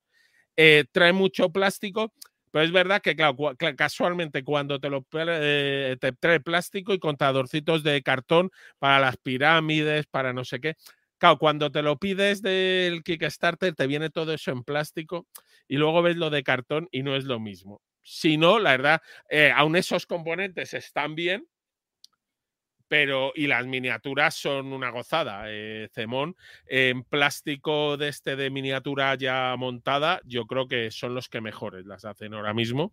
Y el juego viene cargado de unas miniaturas enormes que, que es muy chulo para el juego, que sobraría, ¿eh? con la décima parte de tamaño de miniaturas te valdría, pero no es lo mismo. La experiencia también en estos juegos a veces es el mover tu pedazo dios y decir, ah, soy Horus y Mm, vas a conocer mi ira y cosas así. Entonces ya os digo, el juego me ha gustado, esa dinámica del merch me ha parecido interesante y luego la eliminación del cuarto conflicto, que cuando la vi dije, uy, no me ha parecido tan problemática. Yo, yo tengo muchas preguntas. no, es que el, eh, sobre este juego, la, la, discusión sobre la merge rule, sobre la regla de, de, fusionarse, ha sido uno de los debates más encendidos en Board Geek de este verano. O sea, gente, desde gente que decía es una regla cojonuda porque hace que los que haya jugadores que no se desenganchen, hasta gente que decía es una regla postiza y antitemática, que lo que hace es que jugadores que no les ha ido bien la partida especulen y acaben teniendo posibilidades de ganar cuando no se lo han merecido. Entonces, ha habido bofetas muy tochas, incluso en el, los de, eh, Dice Tower hicieron un debate a cuatro o cinco bandas reseñando el juego todos ellos y hablando del tema y estaban súper divididos en cuanto a la, a la regla esta. Yo es que, además, ya habiendo jugado, tampoco, a ver, creo que he jugado cuatro partidas, es que en un momento dado, además, según cómo vaya en la, vayas en la partida, puedes forzar también tú para hacer este match. O sea, es el decir, es que me interesa más ser tercero que segundo en una 4 en este momento. Es que me interesa, ¿sabes? Que, no sé, a mí ya te digo, es verdad que la regla mete a gente en la partida. Que esto ocurría, pues, en muchos euros hay mecanismos de compensar. Cuéntaselo al Power Grid, al que va adelante, qué divertido es comprar, el último en los mercados y qué caro es todo. Entonces, es otra manera de hacerlo. Eh, también es verdad que creo que no he jugado todavía ninguna parte en que haya ganado el fusionado. Pero al menos les ha dado opciones. También he jugado en otra en la que el fusionado no llegó a la zona azul o fuera, deja de molestar.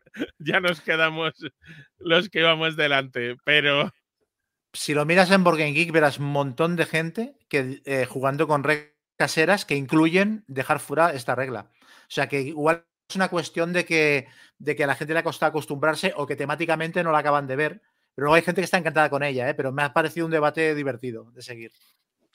Hombre, yo he de reconocer que temáticamente, temáticamente no he escado la arena ¿eh? del desierto en Egipto, ni he sentido las crecidas del Nilo. Eh, a ver, son unas miniaturas muy bonitas. Tal, entonces, eh, bueno, pues que se mezclan dos dioses, es decir, de no llevamos a montar aquí la divinidad pareja, nos convertimos en la dualidad y que nos adoren el bien y el mal y a ver si así ganamos. Que a ti te ha gustado. A mí me ha gustado porque me ha parecido algo que lo hace un poco distinto.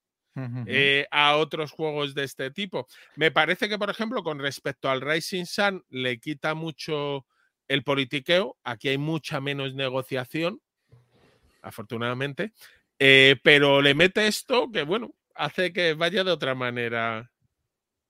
Pero bueno, oye, para gustos los colores.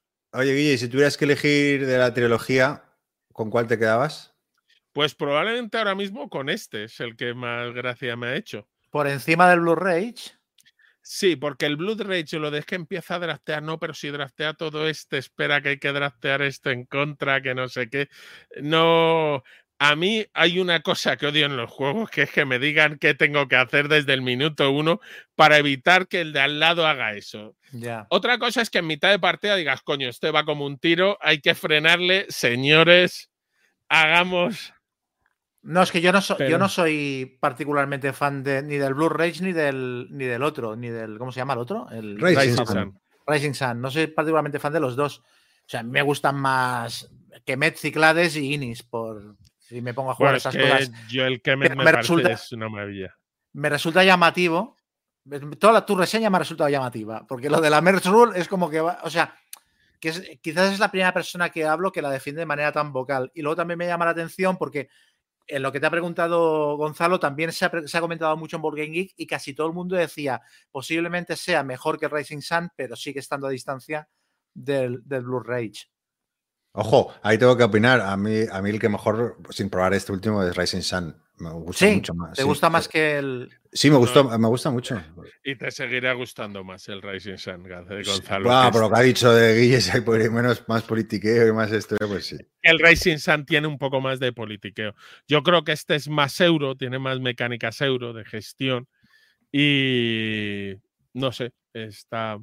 Otra, otra. Perdona, Guille, continúa. No, y luego también con el tema del Merge Rule eh, yo creo que lo cambiaron porque este juego, eh, cuando salió el Kickstarter, sacaron una especie de beta en, la, en Tabletop o en algún sitio online.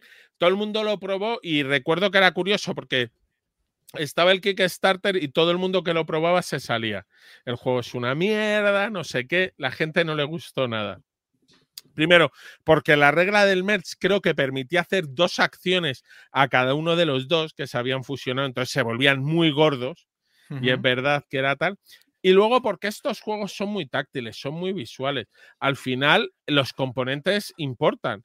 Eh, y dirás tú, joder, pues es que en un juego no deberían importar. Bueno, pues nada, la próxima es que tú a un jugador de Warhammer 40.000 que le vas a cambiar sus miniaturas por chips de, cartón y a lo mejor te dice que la familia bien, ¿no? Eh, entonces, eh, pero me pareció curioso porque eso, en varios podcasts, en varios sitios, hay mucha gente que se salía y luego gente que lo ha jugado en físico y dice, coño, que el juego está bien. Y le dices, es que a lo mejor para ciertos juegos el tablero sigue marcando mucho, la imagen visual, el verlo y el dejar que acaben de desarrollarlo. Una, cosa que me, ha recordado Eric Land, eh, que, también está metido en el tinglado de. Uno de los tinglados que no hemos comentado al principio del programa de la rana supremacista. Madre mía. Madre mía. Yo lo tenía apuntado de pensar, no lo digas, porque. Va, pasamos de puntillas, pero es que es muy gracioso. Qué ridículo. Y, está ahí. Eric Lan es que se mete muchos charcos en Twitter, ¿eh? es muy, muy, muy activista. Sí, sí. está... Dispara contra todo. Sí, dispara contra todo, pero bueno. Sí, sí, sí. Aunque es verdad que ese caso yo al principio tenía una opinión y luego ves lo otro y dices, es que a lo mejor sí lo han hecho por esto, que es que es lo peor. Porque... sí, sí, sí, yo creo que todos ha pasado lo mismo. Y dices, bueno, eh, pero claro, luego. ¿Qué coño os quejáis, joder? Si es que una puta rana. Exacto. Y luego de repente. Comentarios del que viene detrás. Bueno, al tío es que le tenían, le tenían muchas. Bueno, lo contamos, pues estamos aquí hablando del asunto. Sí. Venga, cuéntalo, Chema, la rana supremacista. Nada, pues que hay un juego. hay un juego que se llama Tournament Fishing, que estaba en campaña de Kickstarter y entonces en una de las actualizaciones el, creador del juego, el que lleva el proyecto y tal, enseñó eh, la portada del juego. Y en la portada del juego se veía, es un juego de pesca, de, pescar en un río y tal, ¿no? Entonces en la portada del juego se veía unas manos, se supone de un pescador, que estaban agarrando una rana, enorme, ¿no? Una rana de río y tal. Y la rana tenía una de las patas, tenía como los dos dedos cerrados, como haciendo el símbolo de OK, pero boca abajo. Y bueno, ya está, pues parece que una rana de casualmente tenía los dedos puestos así. Entonces, alguien entró en los comentarios a decir, esta portada ya la estáis retirando porque habéis puesto un símbolo de los supremacistas blancos americanos, que es el símbolo OK boca abajo, es un símbolo entre ellos eh, lo que se llama eh, whistle... White power. Sí. No, pero pues yo creo que es como es la W y la P, sí, pero decir white power. El rollo es que se llama whistle algo en inglés esto, que es que es hacer un símbolo para que los iguales a ti te reconozcan sin que la mayoría de gente sepa de lo que estás hablando, ¿vale? Eh, entonces era en plan, ha puesto esta portada para que los supremacistas blancos le reconozcan y no sé qué. Entonces se montó un pollo de narices. Se montó un pollo que se hubiera solucionado rápidamente si el tío hubiera reaccionado de una manera mínimamente eh, empática, tranquila y coherente. Pero en vez de esto se puso a insultar a la gente, a burlarse hacer comentarios de. Pues, que la rana más Sí. Y incluso mencionando a Ben Shapiro, que es un tío, pues eso, de la alt-right americana. bueno, o sea, se metió en un jardín de la hostia. Y entonces empezaron a salir historias anteriores de este tío. Historias que había tenido con clientes, de gente que le había reclamado, oye, que no me han llegado. Y te hice un pedido de seis juegos y me han llegado cuatro y dos de ellos rotos. Eh, seguro que estáis bien a nivel de distribución y el tío respondiéndole con insultos. ¿Sabes? O sea, entonces, claro, por un lado está que da la sensación de que mucha gente le estaba esperando porque es un tío muy borde que ya tenía unas tendencias así muy locas. Y por el otro lado, a mí me sigue pareciendo que es que están pillado por los pelos lo de la rana. O sea, la rana supremacista, que es verdad que Peple Frog es un, es un, es un dibujo de una rana que ha sido adoptado por la ultraderecha americana y tal. Pero claro, es que es una rana que para empezar tiene cuatro dedos en la mano, o sea que ya no puede hacer el ok.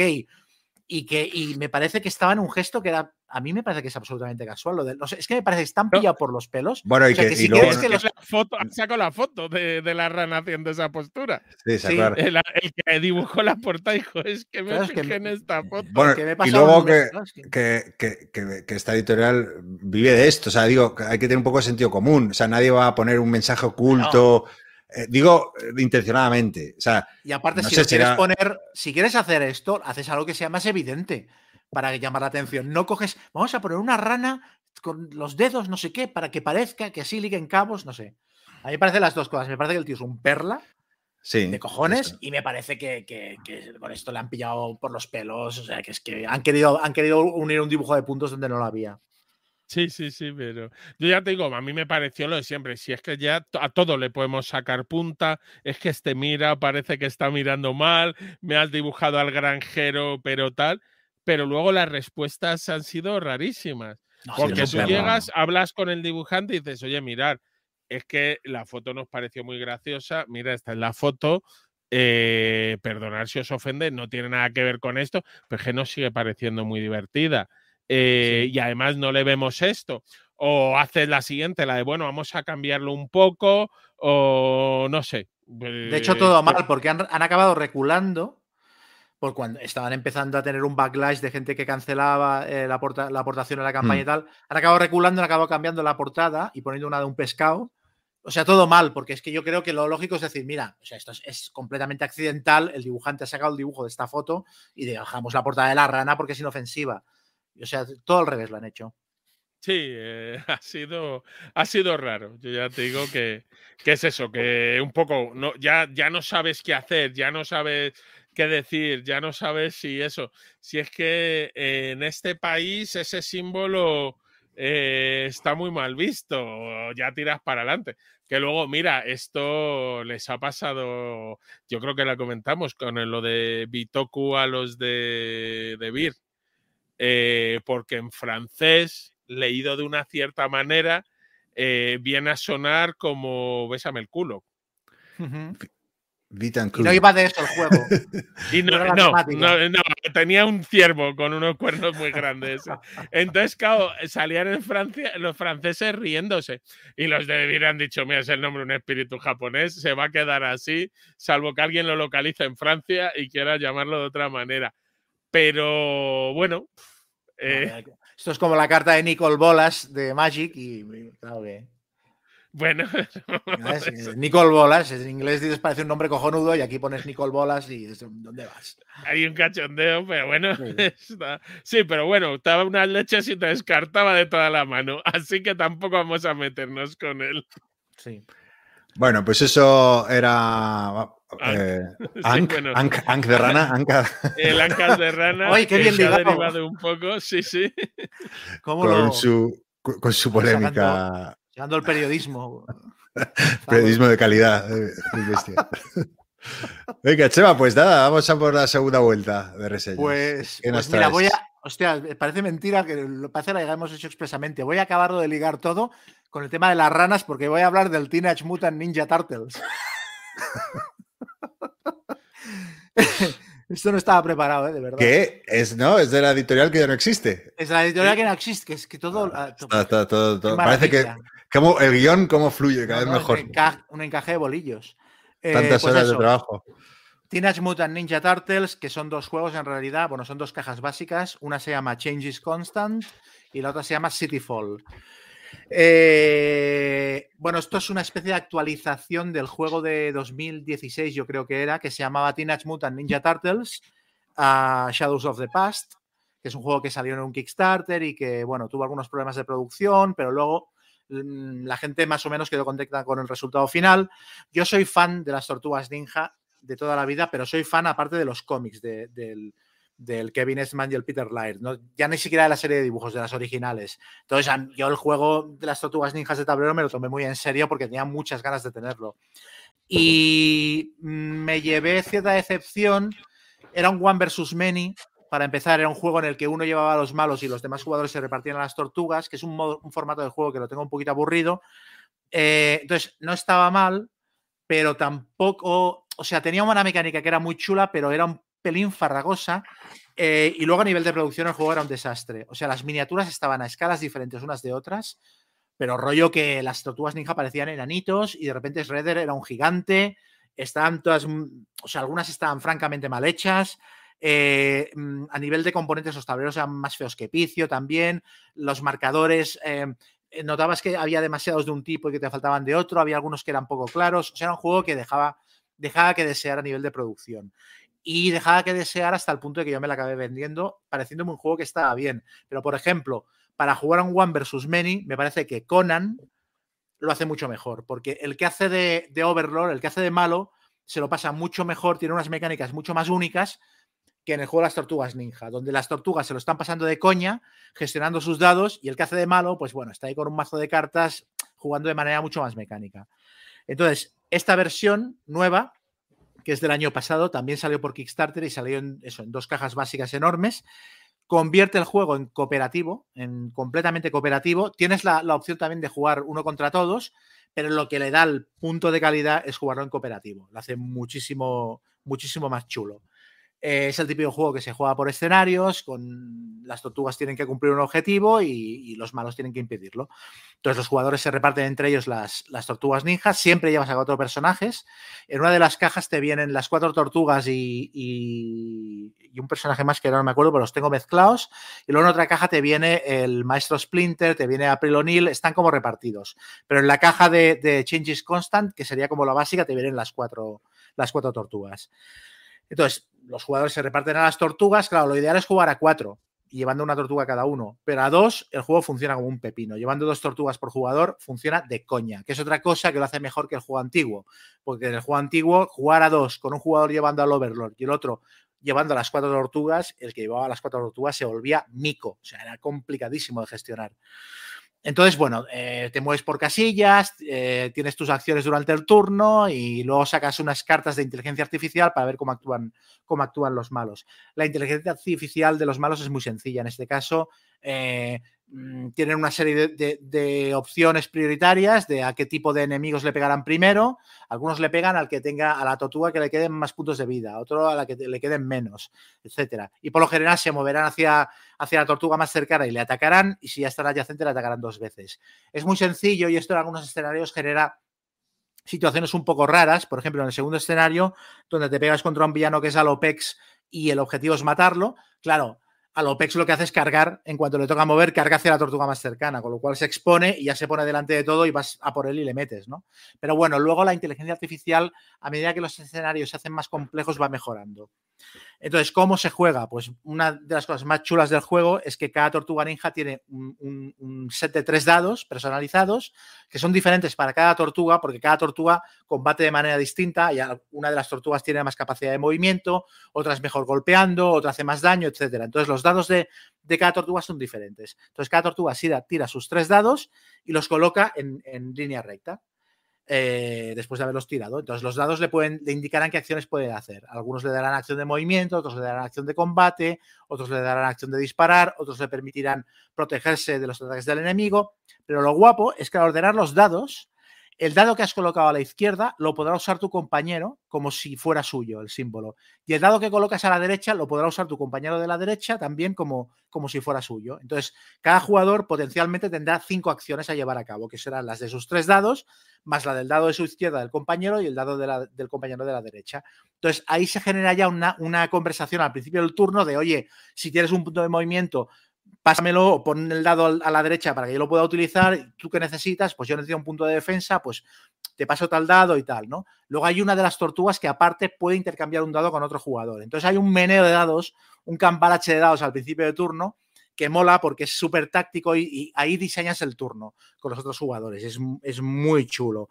Y a partir de ahí, pues... Eh, eh, se hace un mazo de iniciativa donde están las cartas de los malos y las cartas de las tortugas, se va girando carta de iniciativa y el que actúe, el que le toque, actuar, hace su turno, mueve, combate, hace acciones especiales y tal. Y luego las tortugas, aparte de todo, están personalizadas con un.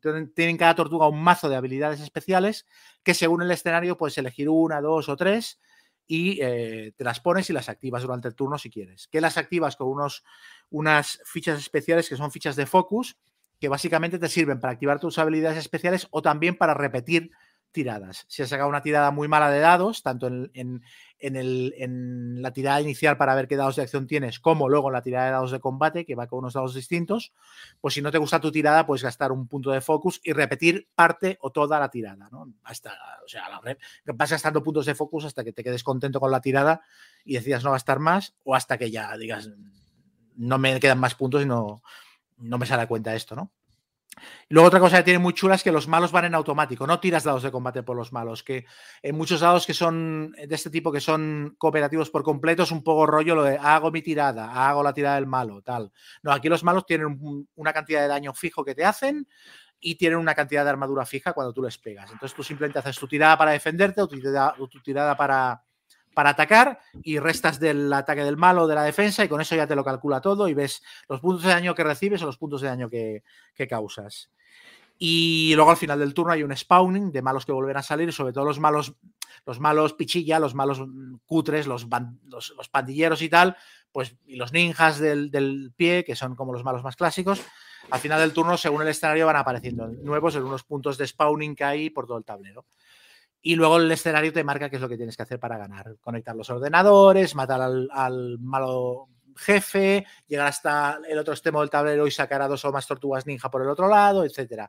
Y según el escenario también te dice cómo pierdes. Hay escenarios en los que eh, si dura tantos turnos pierdes la partida, hay otros escenarios en los que si tumban a la tortuga y la dejan inconsciente pierdes la partida, también va variando.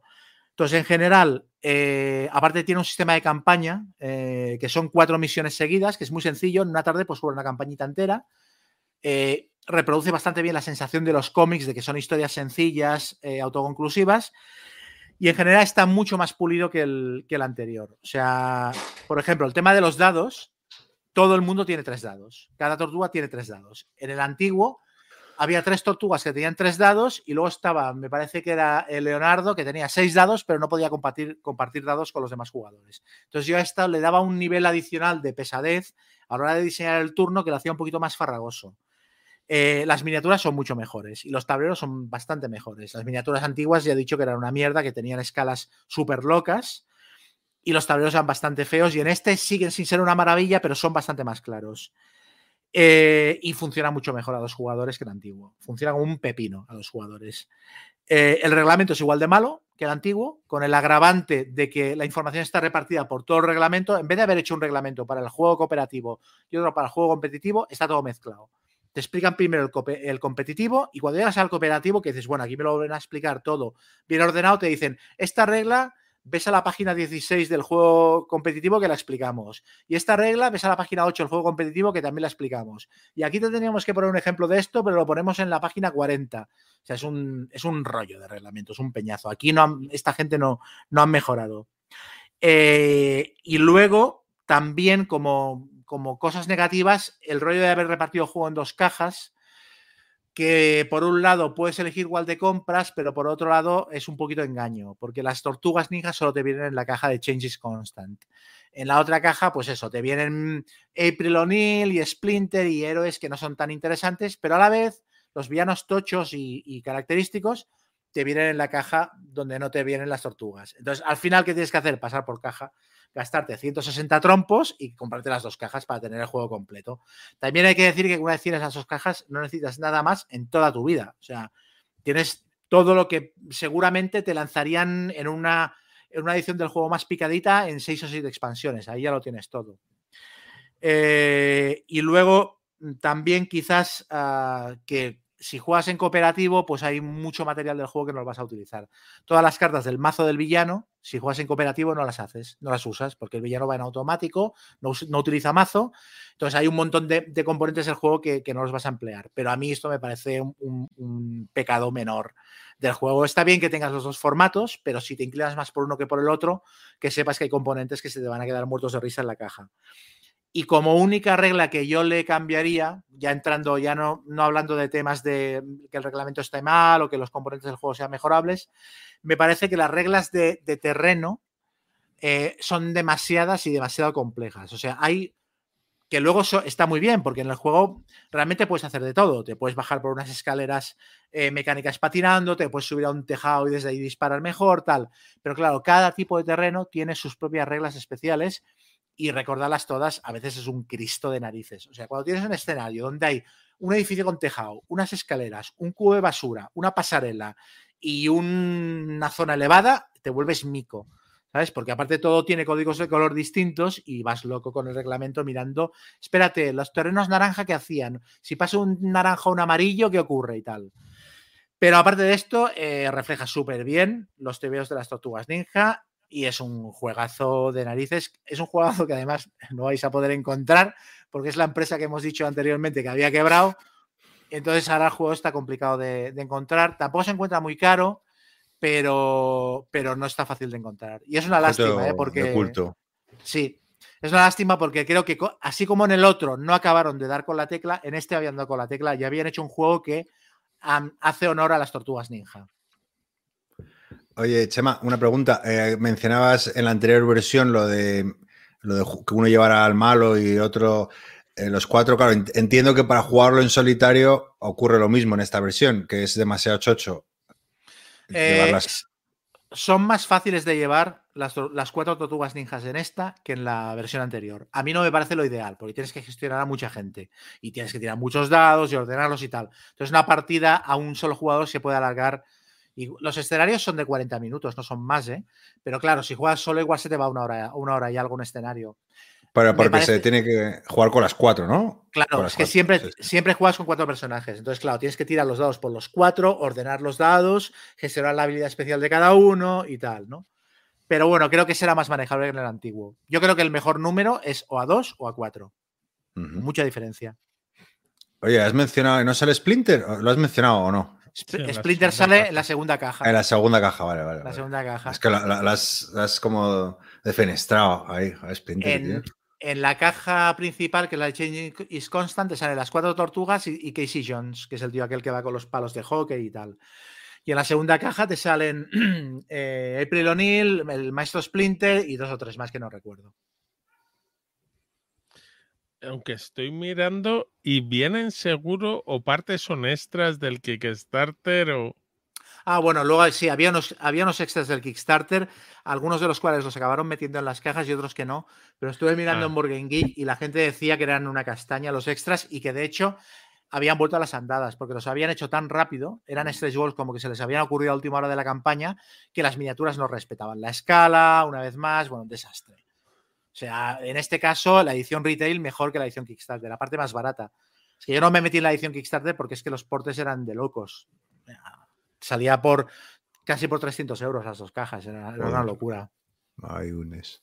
Ah, o sea, que tú no las, las pidas en tienda. No, sí, un amigo mío se lo compró en tienda y también lo ha dejado en mi casa, en usufructos. A partir de ahora llamaremos el agujero negro a la casa de tema. No, me, tendrá, me he tenido que comprar una Calax nueva porque para los juegos que no son míos y que tengo en casa. Está bien. y no los, vuelves a, no los vuelves a invitar a los dueños, ¿no? No, no, ya no hace falta, no les abro. No, no, aquí ya no vivo. Ya no vive aquí este señor que dicen, no. Nunca vivo. No, es, que aparte de este juego son dos cajas que son dos muertos. Es un coñazo llevarlo arriba y abajo. Y este es el típico juego que solo lo va a jugar conmigo, este tío. Entonces, ya, entonces ahí... Sí.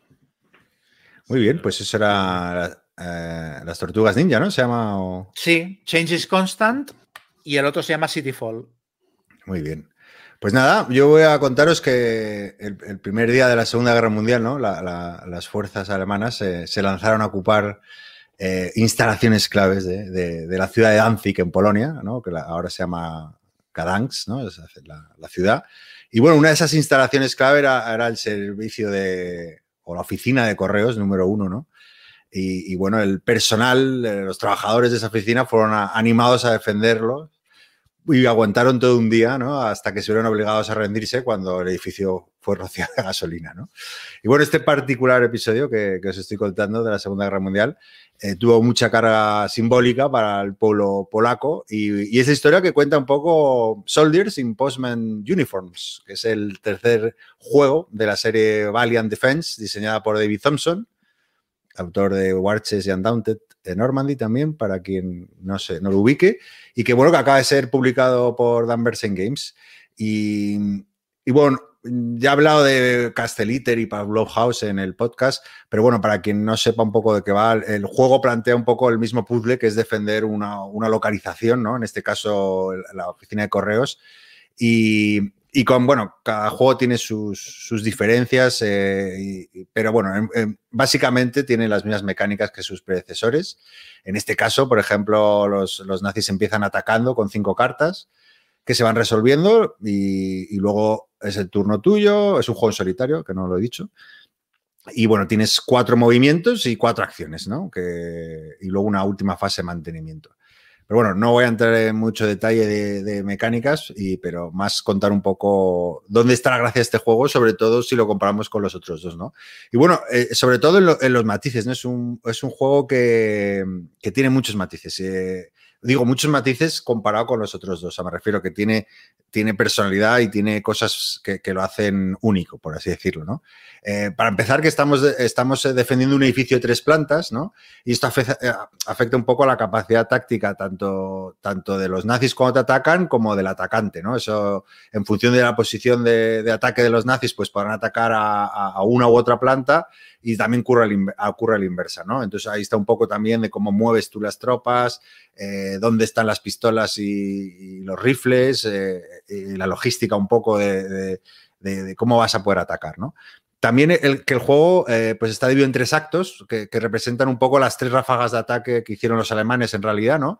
El primer ataque tuvo lugar por la mañana, ¿no? y atacaron por el lado sur y el lado este el edificio. El segundo fue al mediodía, que ocurrió más por la fachada norte, ya con carros armados.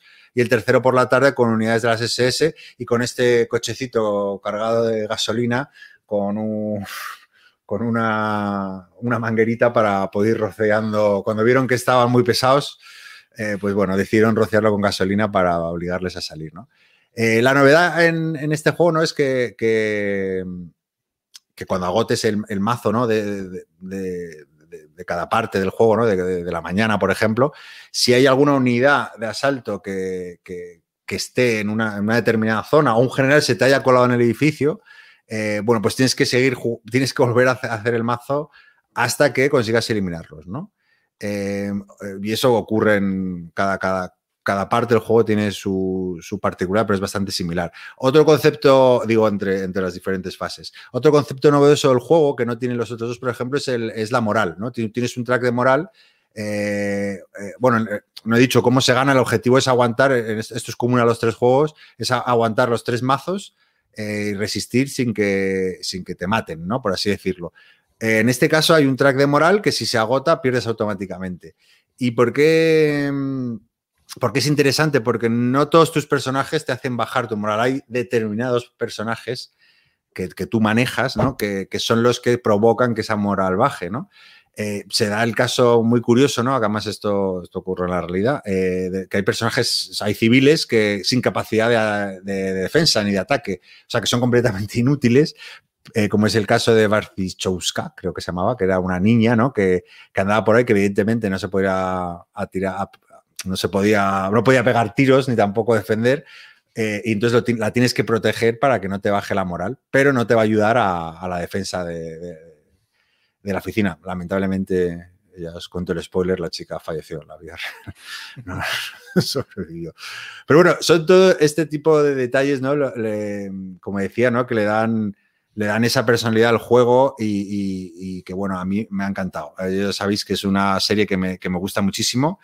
Eh, otro ejemplo, ¿no? Para, para, que veáis, ¿no? Cómo, cómo, lo temático que es el juego, ¿no? Eh, que eh, hay una... O sea, van avanzando, ¿no? Como por un track los, nazis, ¿no? Pero, pero hay, hay, un muro. Entonces ese muro, hasta que ellos no consigan llevar dinamita ahí, entonces se van acumulando todos los nazis como, como en el muro y hasta que no, hasta no consiguen dinamita no, no, pueden bloquearlo y no pueden seguir avanzando, ¿no? Son, son detalles que, que están sacados de, de la historia, ¿no?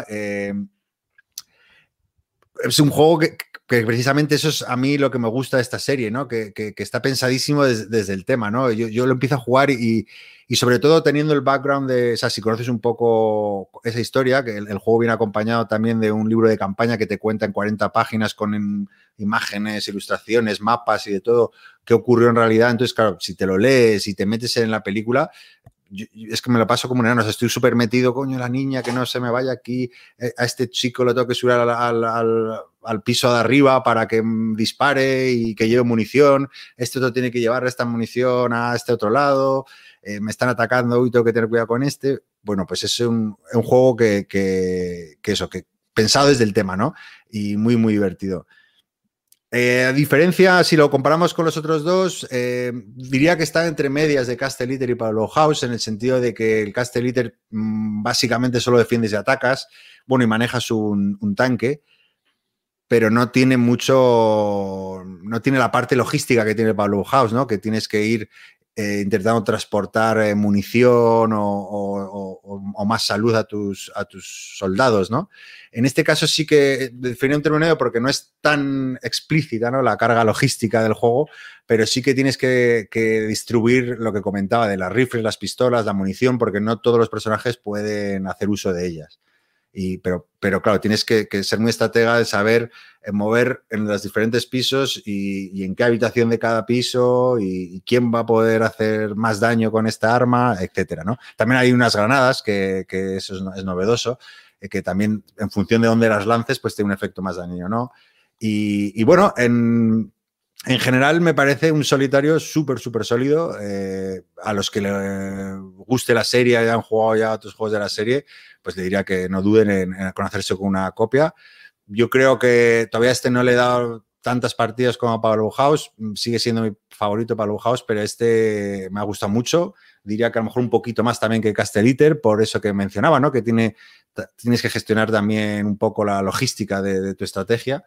Y, también por poner algún comentario negativo y no ser tan fanboy del autor y de, la serie, he visto que se ha anunciado el cuarto título y yo sí que creo que, ya debería haber una, una evolución, eh, no solo desde el punto de vista del tema, sino desde el punto de vista de las mecánicas, ¿no? Eh, por ahora vemos que cada juego se adapta mucho de una manera brillante al tema, pero cada uno, ¿no? Con sus particularidades, pero las mecánicas son parecidas. Eso, eso, eso es así. O sea, eso no, no, no se puede negar.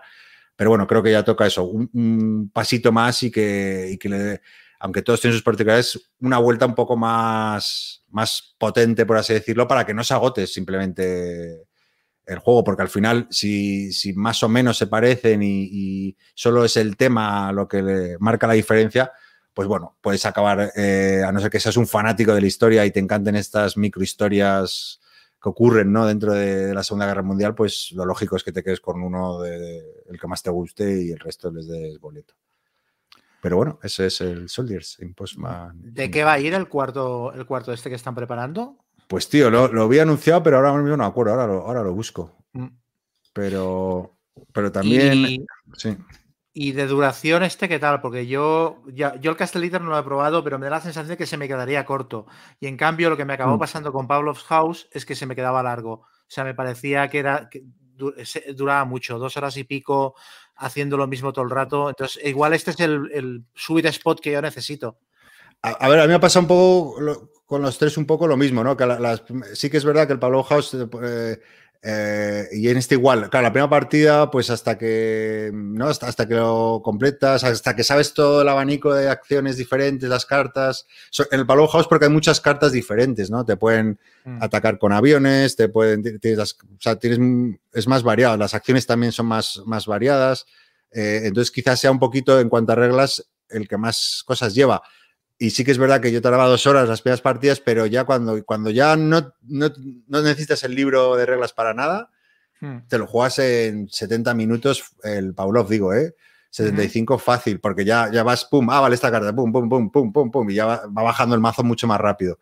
Pues este, este claro, lo he jugado dos partidas y, y, claro, he ido consultando cositas y pues se me ha ido un poco a la hora y media pero, pero vamos, que bajará por, porque, claro, te pones a leer cositas y te sabes, porque, claro, el jugarlo en solitario, pues estás ahí tú con tu cafecito y dices, bueno, me voy a poner a, ver cómo era esta acción que no me acuerdo bien, por si lo estoy haciendo mal. Sí. Pero, pero van bajando según le das partidas, sí. ¿Y qué tamaño de mesa vienen a ocupar estos? Bueno, no, no tienen, el tablero es amplio, pero tampoco son gigantes. O sea, son juegos que una mesa normal te, te cabe. O sea, no, no, son particularmente gigantes ni. Pero tampoco pequeños. O mola porque tienes espacio para, para ver la amplitud de todo y demás. Y luego están, o sea, los detalles del tablero están, están chulos, o sea, que está bien, está todo bien diseñado en ese aspecto. Hmm. A mí el, el Pablo sí que me parecía que ocupaba ocupaba mucho. También sí, es, más. Sí, o sea, tiene también un tamaño de fichas muy grande, o sea, pero vamos, que yo, y esto ya te digo, le tengo ganas porque, porque igual es el punto medio que yo necesito para lo que es el sistema este de juego, que son aparte mogollón de tiradas de dado todo el rato, ¿sabes? Sí, sí, sí, no tienes eh, tiradas, pero el Pavlov ya te digo que al final las, claro, dependes de la tirada, pero sobre todo para los ataques del otro, ¿no? Pero claro, tiene que hay gente, ah, son tirados. Sí, ¿no? Porque al final, si tú te pones baterías antiaéreas, te proteges de los aviones, si, pones telecomunicaciones, puedes tener una acción más. O sea, que al final el Caster sí que es más tiradados, diría, ¿no? Y este, pues, eh, a ver, sí, el dado si no te sale o lo que tú quieres, pues, pues, eso afecta, eso sin duda. Y este, ya digo, es un término medio, diría, de, comparado con los otros, pero bueno nada, eh, yo muy contento con esta serie. A ver qué. ¿Cuál es el siguiente? Ah, lo estoy buscando a ver si lo encuentro. No sé si lo que creo que Levi Thompson preguntó a la comunidad, oye, ¿qué os parece de tal? Y, él ya se pone a investigar algún detalle concreto, pero ahora lo miro mientras esto. Si quieres, Guille, ve hablando de... Del nuevo juego, vale. Pues yo, el juego del que voy a hablar es una flamante novedad del año 2005 el juego eh, es el Diamond, que eh, anteriormente se ha llamado Diamantes en su edición en español, pero me parece que en la última edición ya la llamaron así, que actualmente lo edita De Beer. Además es un juego baratito de 30 euros de Alan R. Moon y de Bruno Duty, el señor que le encanta el caos. Eh, el juego es un juego para varios jugadores, en un principio de 3 a 8. Brilla, yo creo, es mejor jugando con 6, 7, 8 personas, aunque es gracioso, ¿eh? con cualquier número. Eh, y es un juego de forzar tu suerte. Somos aventureros que estamos, eh, hemos ido a las selvas del Perú en busca de gemas y riquezas y que estamos mandando varias expediciones a cuevas a ver quién es el que más trinca. Eh, y al final de la partida, el que más gemas haya trincado, su familia se convertirá en la vencedora. Eh, cada turno, la única decisión que vamos, se, eh, se van a jugar cinco expediciones y antes de sacar cada carta en una expedición decidiremos si continuamos o nos damos la vuelta.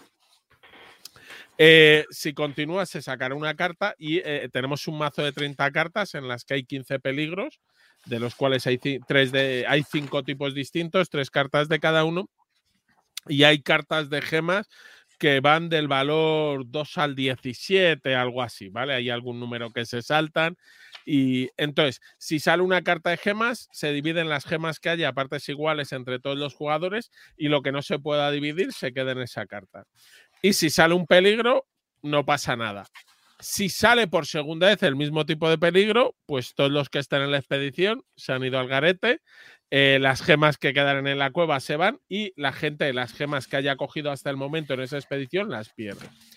¿Qué ocurre? Tú cuando te vas de la expedición, cuando decides no continuar, lo que te vas es por la cueva hacia la puerta y lo primero que haces es coger todas las gemas que te has encontrado por el camino que no se han repartido antes. Lo que ocurre es que si a la vez se van varios jugadores, se reparten también las gemas. Es decir, si quedaban seis gemas y se van cuatro jugadores, pues se llevan cada uno una y se siguen llevando dos. Entonces el juego es un poco de forzar la suerte, eh, decidir cuándo te vas, porque tú no bloqueas, no ganas las gemas hasta que no te fugas en cada expedición. Eh, bueno, y hay cinco expediciones, al final de la quinta expedición, el que más gemas tenga ganará. Eh, lo único que va cambiando es que si en una expedición se ha agotado porque han salido dos peligros, una de esas cartas de peligro se va quitando del juego. Entonces es más difícil que ese peligro vuelva a matar a una nueva expedición. Pero bueno, esto es como todo. Más difícil no quiere decir que no vaya a ocurrir. Ya si se quitan dos de esas cartas de peligro, sí que no va a matar nunca porque solo quedará una, no podrá ser la segunda. Entonces, bueno, tú en cada turno tienes que tomar la decisión de me fugo ahora, que además hay muchas gemas en el camino, ya han salido unos peligros, yo creo que salgo y me forro y además soy el único que me llega, o la de voy aguantando porque claro, si tú vas aguantando y te sale la carta de las 17 gemas y ya eres el último, te has montado en el dólar. Entonces, va un poco jugando a la decisión. El juego, eh, obviamente, no tiene ninguna forma de predecir qué va a ocurrir las cartas van a hacer lo que quieras y está la risa de, ver en qué momento te vas, está aguantando todo el mundo y de pronto se va todo el mundo a la vez y el único que se ha quedado da palmas con las orejas, o no, yo creo que se va a ir todo el mundo, entonces yo me quedo y, y no se va nadie y otra vez lo mismo y van saliendo más peligros. Entonces es un juego que las partidas duran 30 minutos como mucho, da igual el número de jugadores, eh, y que es muy gracioso. A ver, eh, ventaja, como os digo, pueden jugar hasta ocho personas, que no muchos grupos de juegos lo permiten, y, que es pura diversión. Obviamente, ya te digo, estrategia no tiene ninguna. Si juego, obviamente, y gano, diré que ha sido por mi gran estrategia, y si pierdo, porque he tenido mala suerte. Esto hay que hacer, asumirlo así. Y, y tiene poquito más, pero con estas cuatro cosas sale un juego muy divertido donde la gente se está echando unas risas y, se puede jugar. Entonces, oye, para el momento en que te vienen esos amigos que no son jugones, pero quieren jugar algo, o se te han jugado seis en casa y quieren jugar todos al mismo juego, que dices, ¿y a qué jugamos que no nos eternizamos? O esa partida con tu amigo con análisis, parálisis, esto es el juego. A mí me encanta. A mí me gusta mucho. Yo tengo la edición antigua y cuando David lo descatalogó porque no lo vendían lo suficiente, les eché una bronca, le eché una bronca a Xavi un día en plan, pero porque este juego es cojonudo y tal. Y me, alegré mucho cuando vi que se había hecho una nueva edición que además gráficamente lo mejora mucho. Eh, bueno, la portada, la cajita y tal. es, más, bonito todo. Eh, pero yo sí que le veo. Yo sí que le veo estrategia. Quiero decir, cuando decides irte o no, a ver, pues es que hay una estrategia cuando decides irte o si tú has sido el que más gemas has sacado al principio, si decides marcar a los demás, eh, en cuanto tienes que hacer el loco, eh, exacto. A ver, pero hay un chicken game, pero aparte de que eh, hay un hay un especular con si el otro se va a ir o no también hay el rollo de contar, puedes contar cuántos peligros han salido y de qué tipo, para pensar, bueno, qué, opciones hay de qué tal, y luego también con si han salido eh, las losetas tochas o no. ¿Sabes? De si han salido losetas con mucha pasta, quiero decir.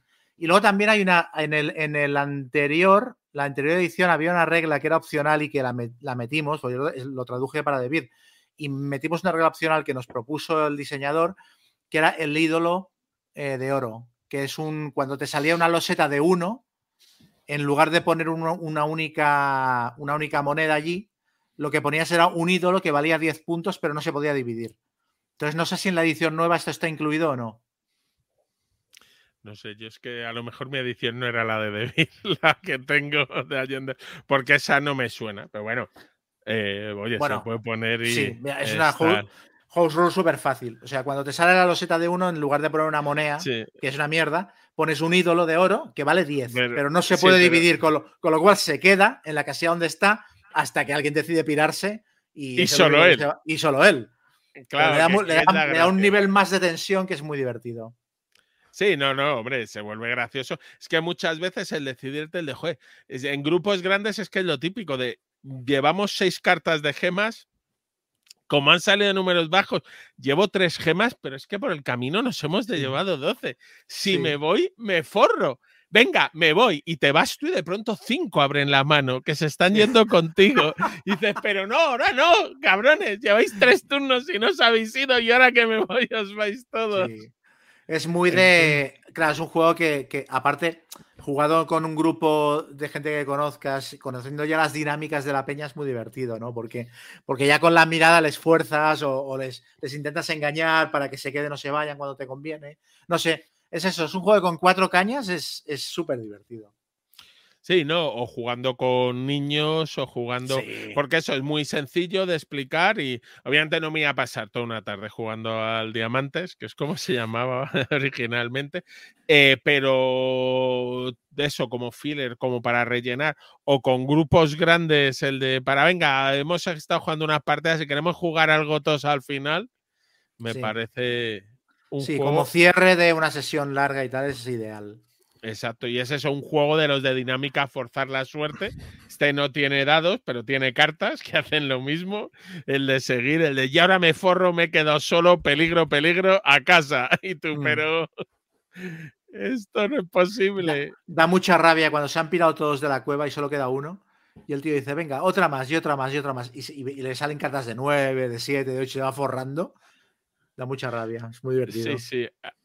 Pero normalmente cuando es tu caso, primera carta peligro, segunda carta dos gemas, tercera carta muerto. Sí, sí, sí.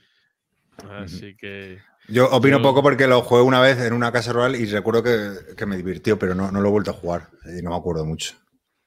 Pero sí, sí, era divertido. No, yo eso, este verano hemos jugado alguna partida, lo he recordado he dicho, oye, es que es un juego, pues lo que ocurrió la otra vez, este juego además, yo creo que no era caro, tenía una edición muy chula con las gemitas, los mm. diamantitos, sobre todo para la época, a lo mejor hoy en día pues esto es más normal, pero en aquella época llama mucho la atención los, esos componentes y puede que no tuviera tanto éxito, pero es que era, es un, exacto, no se habló de él, no, o no entró en gracia o Para mí es un no lo conocían. Para mí es un básico, es un juego que no me desprendería. Tengo la edición antigua, tampoco me voy a comprar la nueva, pero no me desprendería de él porque es un éxito siempre que lo sacas. Sí, y eso, y permite grupos muy grandes, muy grandes y rápido, que, es una virtud. Entonces, es este, el Diamond de Alan R. y Bruno Faiduti, autor que en general no me suele gustar. Pero alguna cosa buena ha hecho. En este creo que ha sido Alan R. el que ha hecho todo lo bueno. Bueno, yo, he mirado también, eh, Chema, que preguntabas que cuál era el cuarto tema y me he metido en el, en el link de la BGG, hay 105 posts. Entonces él escribe simplemente diciendo, oye, mira, esto es lo que busco, ¿no? Eh, darme ideas. Entonces, no sé si ella ha elegido, pero, pero la verdad que merece la pena pasarse por el post porque, porque descubres, pues eso, hechos históricos muy curiosos, ¿no? Estaba ojeando muy por encima, pero, pero me ha llamado la atención algunos. Pero bueno, ya, ya, comentaremos cuando se anuncie, pero supongo que quedará mucho. Pues nada, pues eh, ya hemos cerrado el bloque de reseñas. Os quería comentar si queréis que eh, comentemos, eh, o sea, o leamos algunos comentarios, porque como el último programa fue hace bastante, mm, no sé si se quedan un poco obsoletos o ya reseteamos y empezamos al siguiente. Mm, bueno, no, sé, es que yo no me los he mirado, con lo cual no sé decirte qué interesantes son o no. Bueno, mira, tampoco son muchísimos, así que. algunos. Sí, lo que no voy a leer, ya sabéis, es. Mm, bueno, pues a mí me gusta más este. O sea, si, si alguna interpelación, alguna pregunta o algún dato que, sea interesante, pues lo comparto. De todas maneras, los, eh, los hemos leído, yo, yo sí los leo, y los agradecemos, pero, pero bueno, que, que no puedo leer todas las opiniones de todos, ¿no?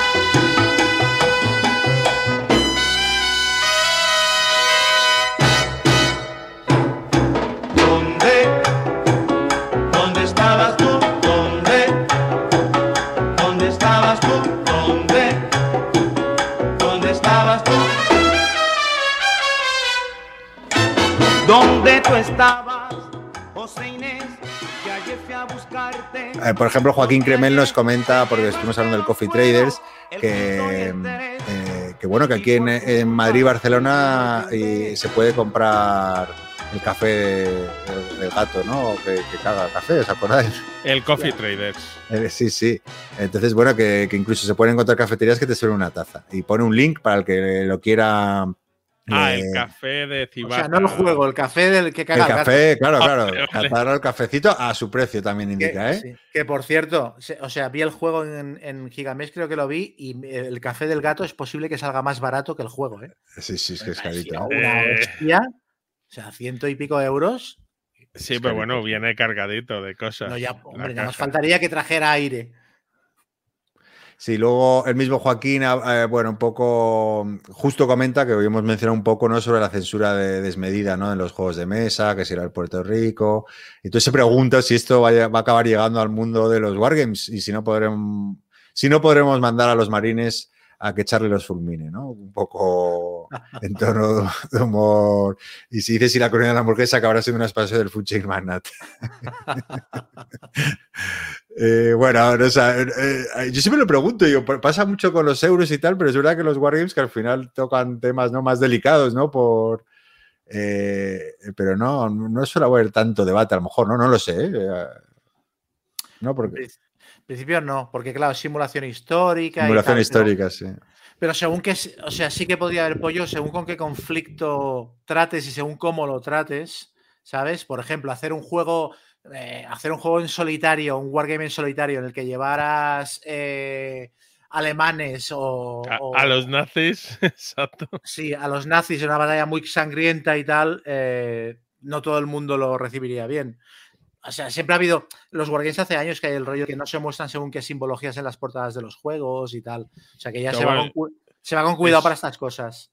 Pero lo de las simbologías tiene más que ver con que, eh, por ejemplo, las esvásticas en el mercado alemán no se pueden mostrar. Yo creo que es eso.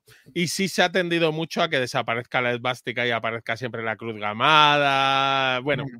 yo mm. creo que para generar menos lío pero la polémica en sí existe, siempre el debate está con mucha gente que dice que ellos no pueden llevar a los nazis en un wargame porque no, no, no se siente... Pero fíjate, fíjate en los juegos de Danversen Games, o sea, ¿tú te imaginas que harían esta serie al revés? Que harían el, el, Soldiers in Postman Uniforms llevando a los alemanes y echando gasolina al edificio. O sea, yo creo que esto no lo veremos.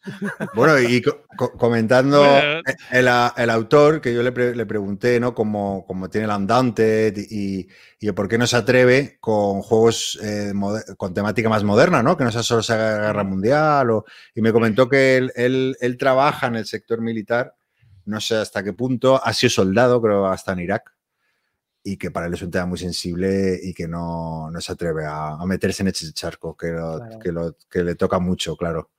Sí, sí, claro, pues lo mismo pasará con los alemanes. No, bueno, y yo, por ejemplo, el que hemos hablado, que es un... ¿Has estado en Irak también o qué?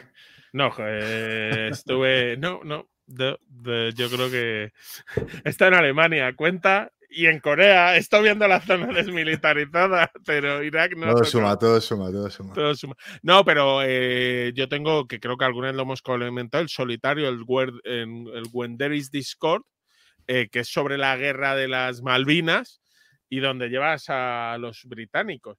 Entonces, claro, los argentinos es un juego que le tienen poco cariño. Eh, entonces, yo como les digo, es un juego win-win, chicos. Eh, pueden ocurrir dos cosas, que ganes tú como británico o que reventéis a los británicos, que también es una victoria, pero...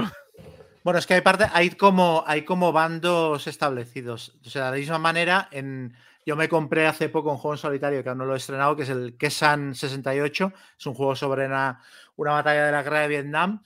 Juegos en solitario eh, de la guerra de Vietnam llevando a americanos, sí. Juegos en solitario de la guerra de Vietnam llevando a Vietnam del Norte, complicado encontrarlos. Sí, ¿no? Sí, supongo que al final esto tiene una visión muy euro-norteamericano céntrica. Sí, es curioso, es curioso. Entonces. Bueno, y luego eh, nos comenta también, eh, bueno, nos comenta, espera que lo he perdido, ah sí, Pedro Martínez, ¿no? Que bueno, que le ha gustado mucho el programa y que, y que, y que le hemos explicado para empezar en esta afición. Entonces, que aquí recomendamos a un cuarentón que siempre ha jugado y juega a rol. Fan Hunter, Chulu, o sea, yo creo que era, que, este, que debe ser un oyente fan de Chema.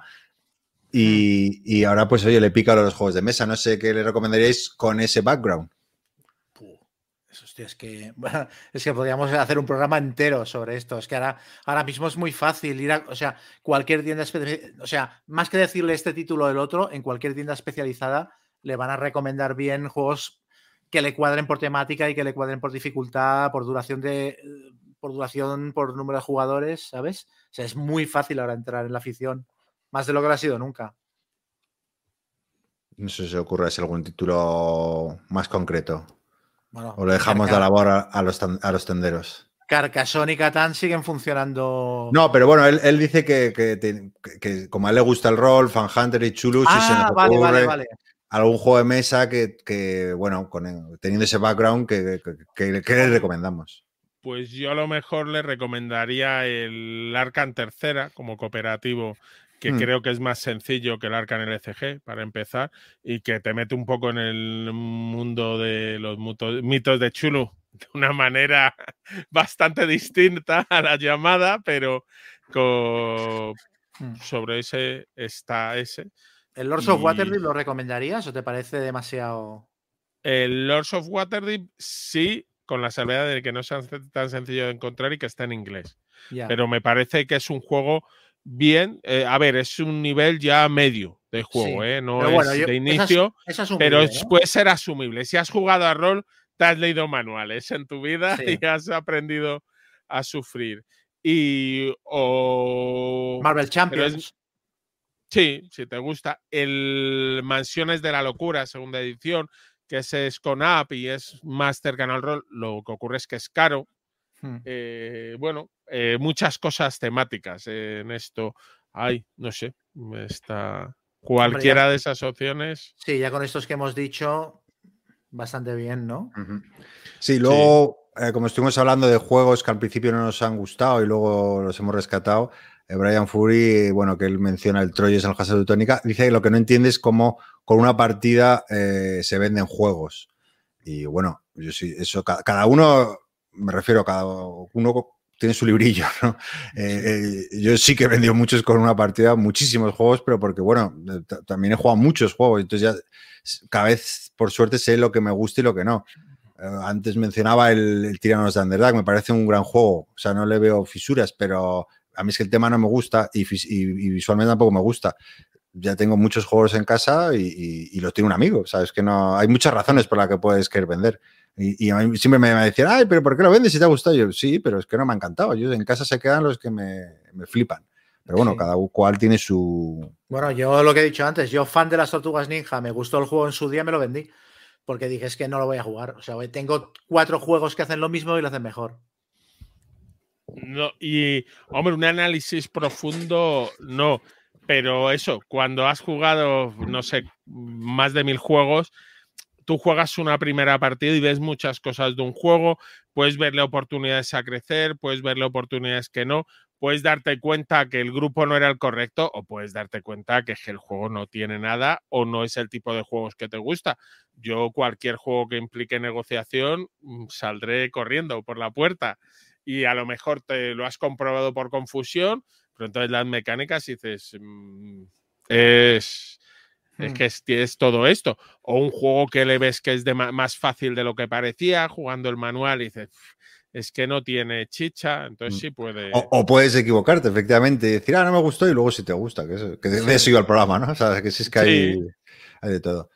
Luego, bueno, pues comentarios de que les gusta mucho el programa, ¿no? De que no se cansan de la melodía, David Zainos. Eh, y bueno, poco más. Ah, bueno, sí, una cosa muy interesante, porque. Ah, sí, sí, sí. Ignatius SR dice que, dice: Esta es mi Yol, la que no habla de Wargames, porque habló de Eurogames. Y yo creo que, bueno, yo, como hemos comentado al principio del programa, eh, eh, está muy liada por temas profesionales, ¿no? Que no vamos a, contar pero también sufre una crisis espiritual con los juegos de mesa. Así que hago una llamada a nuestros oyentes para que en Twitter o en los comentarios de iBox le, contéis por qué, por qué, por qué no puede tener esa crisis, por qué le tiene que seguir amando esta afición. a ver si la rescatamos. Tanto Wargame la ha hecho, la ha vuelto tarumba. Si vuelve al redil. Sí. Yo he de decir que en mi grupo hemos, hemos vuelto a jugar a rol hace poco, después de mucho tiempo sin, bueno, desde la, desde la pandemia. Entonces el otro día hice una partida de clásicos del mazmorreo y acabamos todos en plan, hostia, pero ¿qué hacemos que no estamos jugando a esto en vez de, ¿sabes? sí, entonces es muy posible que en los próximos meses recupere el rol y otra vez los juegos de mesa caigan en un segundo plano, ¿eh? porque, porque es cada vez que, volvemos a jugar es como, pero ¿qué hacemos? Que no estamos con esto todo el día. Eso sería, por si alguien nos quiere comentar, ¿no? Que nos contéis vuestras crisis lúdicas, Yo creo que todos hemos pasado por a lo mejor, ¿no? Alguna estepa que dices, uff, qué pereza, o qué pereza el mundillo, o qué pereza tal. Pero bueno, es normal, yo, yo, estoy en una crisis con Kickstarter que me dura ya bastante como para pensar que es una tendencia, ¿eh? O sea. Siete horas. no me he metido, sí, exacto. No me he metido en Kickstarter en las últimas 12 horas y. No. Llevo, llevo, mm, meses que no me meto en un Kickstarter. Estoy cerrando los que me llegan, los que me quedan pendientes en plan, ah, mira, Pledge Manager y fuera y no veo nada nuevo que me llame la atención. Me da mucha pereza el año vista. O sea, ya, no, ya ni siquiera los problemas, bueno, los portes son loquísimos algunas veces, pero el tiempo de espera, el saber si el proyecto tal. También estuve haciendo cuentas de los juegos de mi colección y de realmente sobreviven pocos de los que me llegan en Kickstarter. Muchos son lo que decíamos, una partida y fuera. Mm.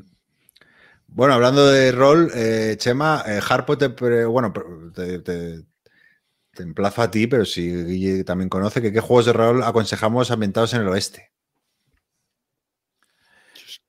En el oeste. Con el Far West. Far West. No sé si seguirá siendo accesible. Eh, Deadlands. A mí me gusta mucho Deadlands. Deadlands, ¿por qué? Porque el, chasis de Savage Worlds me encanta. Me parece muy divertido. Y si lo que quieres es jugar al oeste, le quitas las reglas sobrenaturales y te queda un juego cojonudo, donde las iniciativas van con cartas de póker y vamos, es que no, o sea, tiene todo el ambientillo de, del oeste. Eh, y luego vea nada, simplemente como mencionamos, hablamos del Mysterium, pues que nos comenta que hay un, en la página web de la editorial de Libelut, que hay una banda sonora incluso que se puede jugar para meterle ahí un poco ambientación al juego y que también es bueno que hay una expansión que le añade que le añade más cositas por si, y que a ella le encanta, pero que no consigue sacarlo mucho.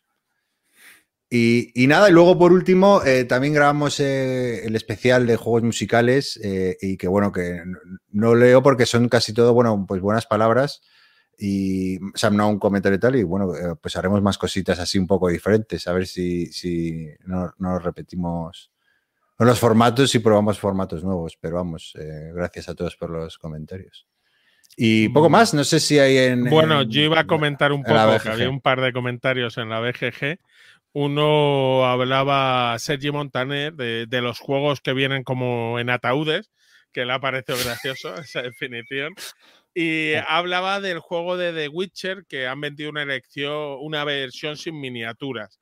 Que si cree que esto se va a extender a más juegos, y, por ejemplo, hablaba de, preguntaba por el Kingdom Dead Monster, que esto ya le comenté, que justo el del Kingdom Dead Monster, Pots, el diseñador, lo que le mola es diseñar miniaturas, Así que, que no tiene pinta. Aunque es verdad que algún juego de estos en un momento dado eh, perdería. Pero yo creo que al final es complicado y la gente cuando quiere un Dungeon Crawler quiere sus miniaturas o un juego de estos y que te mejoran en parte la experiencia. yo, lo yo lo agradezco cuando veo cosas como el Folklore, que es un juego que venía sin miniaturas, venía con, stand, con standees y te vendían las miniaturas aparte en una caja por si las querías comprar. Y eso era de agradecer. Yo no me las compré y tira para adelante. O el Gloomhaven también funcionaba así.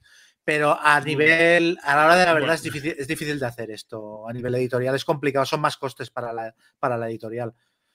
O puedes buscar, bueno, ahora nosotros, GenX Game ha sacado hace poco el, el Lite, el Dungeon, que es un juego sin miniaturas, del que se me ha olvidado el nombre, que bueno soy.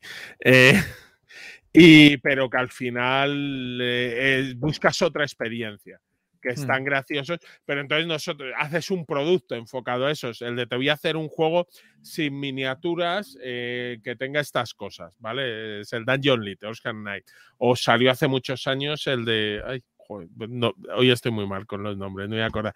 Pero cuando diseñas un juego con miniaturas sacar la edición sin ello es complicado. De hecho, el Gloomhaven solo lo hizo en el Kickstarter. Ya luego todas las versiones que han venido han venido con las miniaturas de los héroes.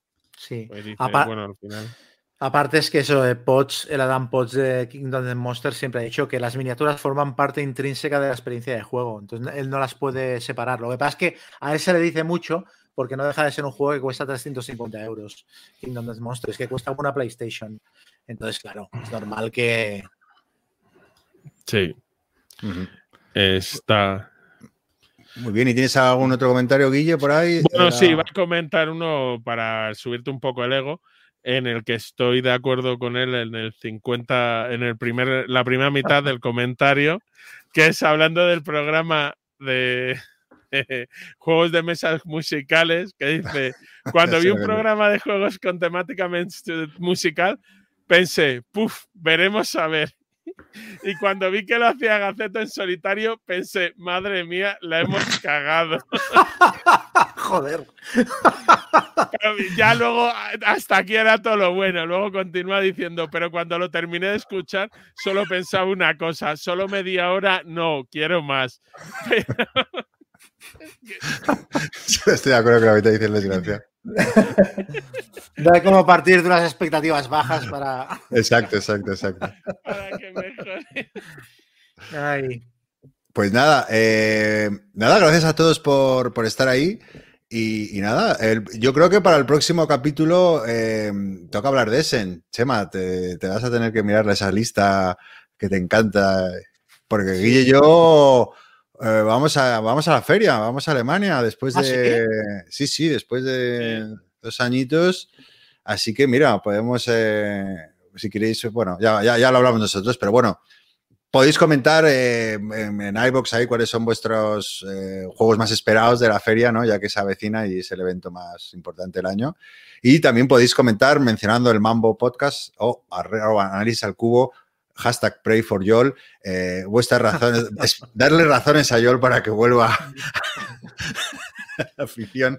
Mañana publicaremos un meme acorde eh, y, que, vuelva al redil, que, está en una un, un teléfono de, ayuda, ¿no? teléfono de ayuda, sí, sí, que la gente mande sus mensajes. automático, que la gente sí le deje mensajes y tal para que vuelva. Estamos muy preocupados por nuestra compañera y no puede ser. Vamos a intentar rescatarla del fango. Pues nada, chicos, eh, despediros. Pues nada, oye, que temporada nueva. O sea, es que nosotros aparte somos la hostia, ¿eh? Dejamos de grabar en, julio, volvemos en septiembre, no decimos que, que hacemos vacaciones. Pero bueno, que bienvenidos a la nueva temporada.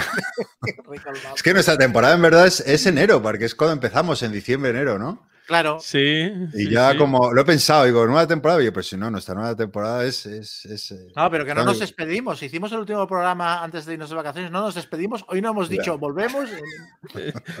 pero, es que coordinar nuestras agendas no es sencillo. Es... Nosotros intentaremos ser más regulares para que la gente pueda esperar su dosis. No, cantes victoria, que me toca a mí editar. A ver si. Ah, bueno, pues este programa que grabar, que oiremos eh, cuando, cuando oigáis esto, ya habrá pasado ese, pero a nosotros todavía nos quedan unas semanas. Por eso, por eso digo, no cantemos victoria, pero bueno, sí, intentaremos ser más regulares, sí, señor. Que a veces no se puede. Pues nada, eh, listo para sentencia. Pues muchas gracias por. Eh, Guille, ¿te quieres despedir? Sí, no, que muchas gracias a todos y recordar, seguir jugando. Pues eso, seguir jugando y esperamos que os haya gustado mucho. Hashtag Pray for you. Hasta la próxima. Adiós.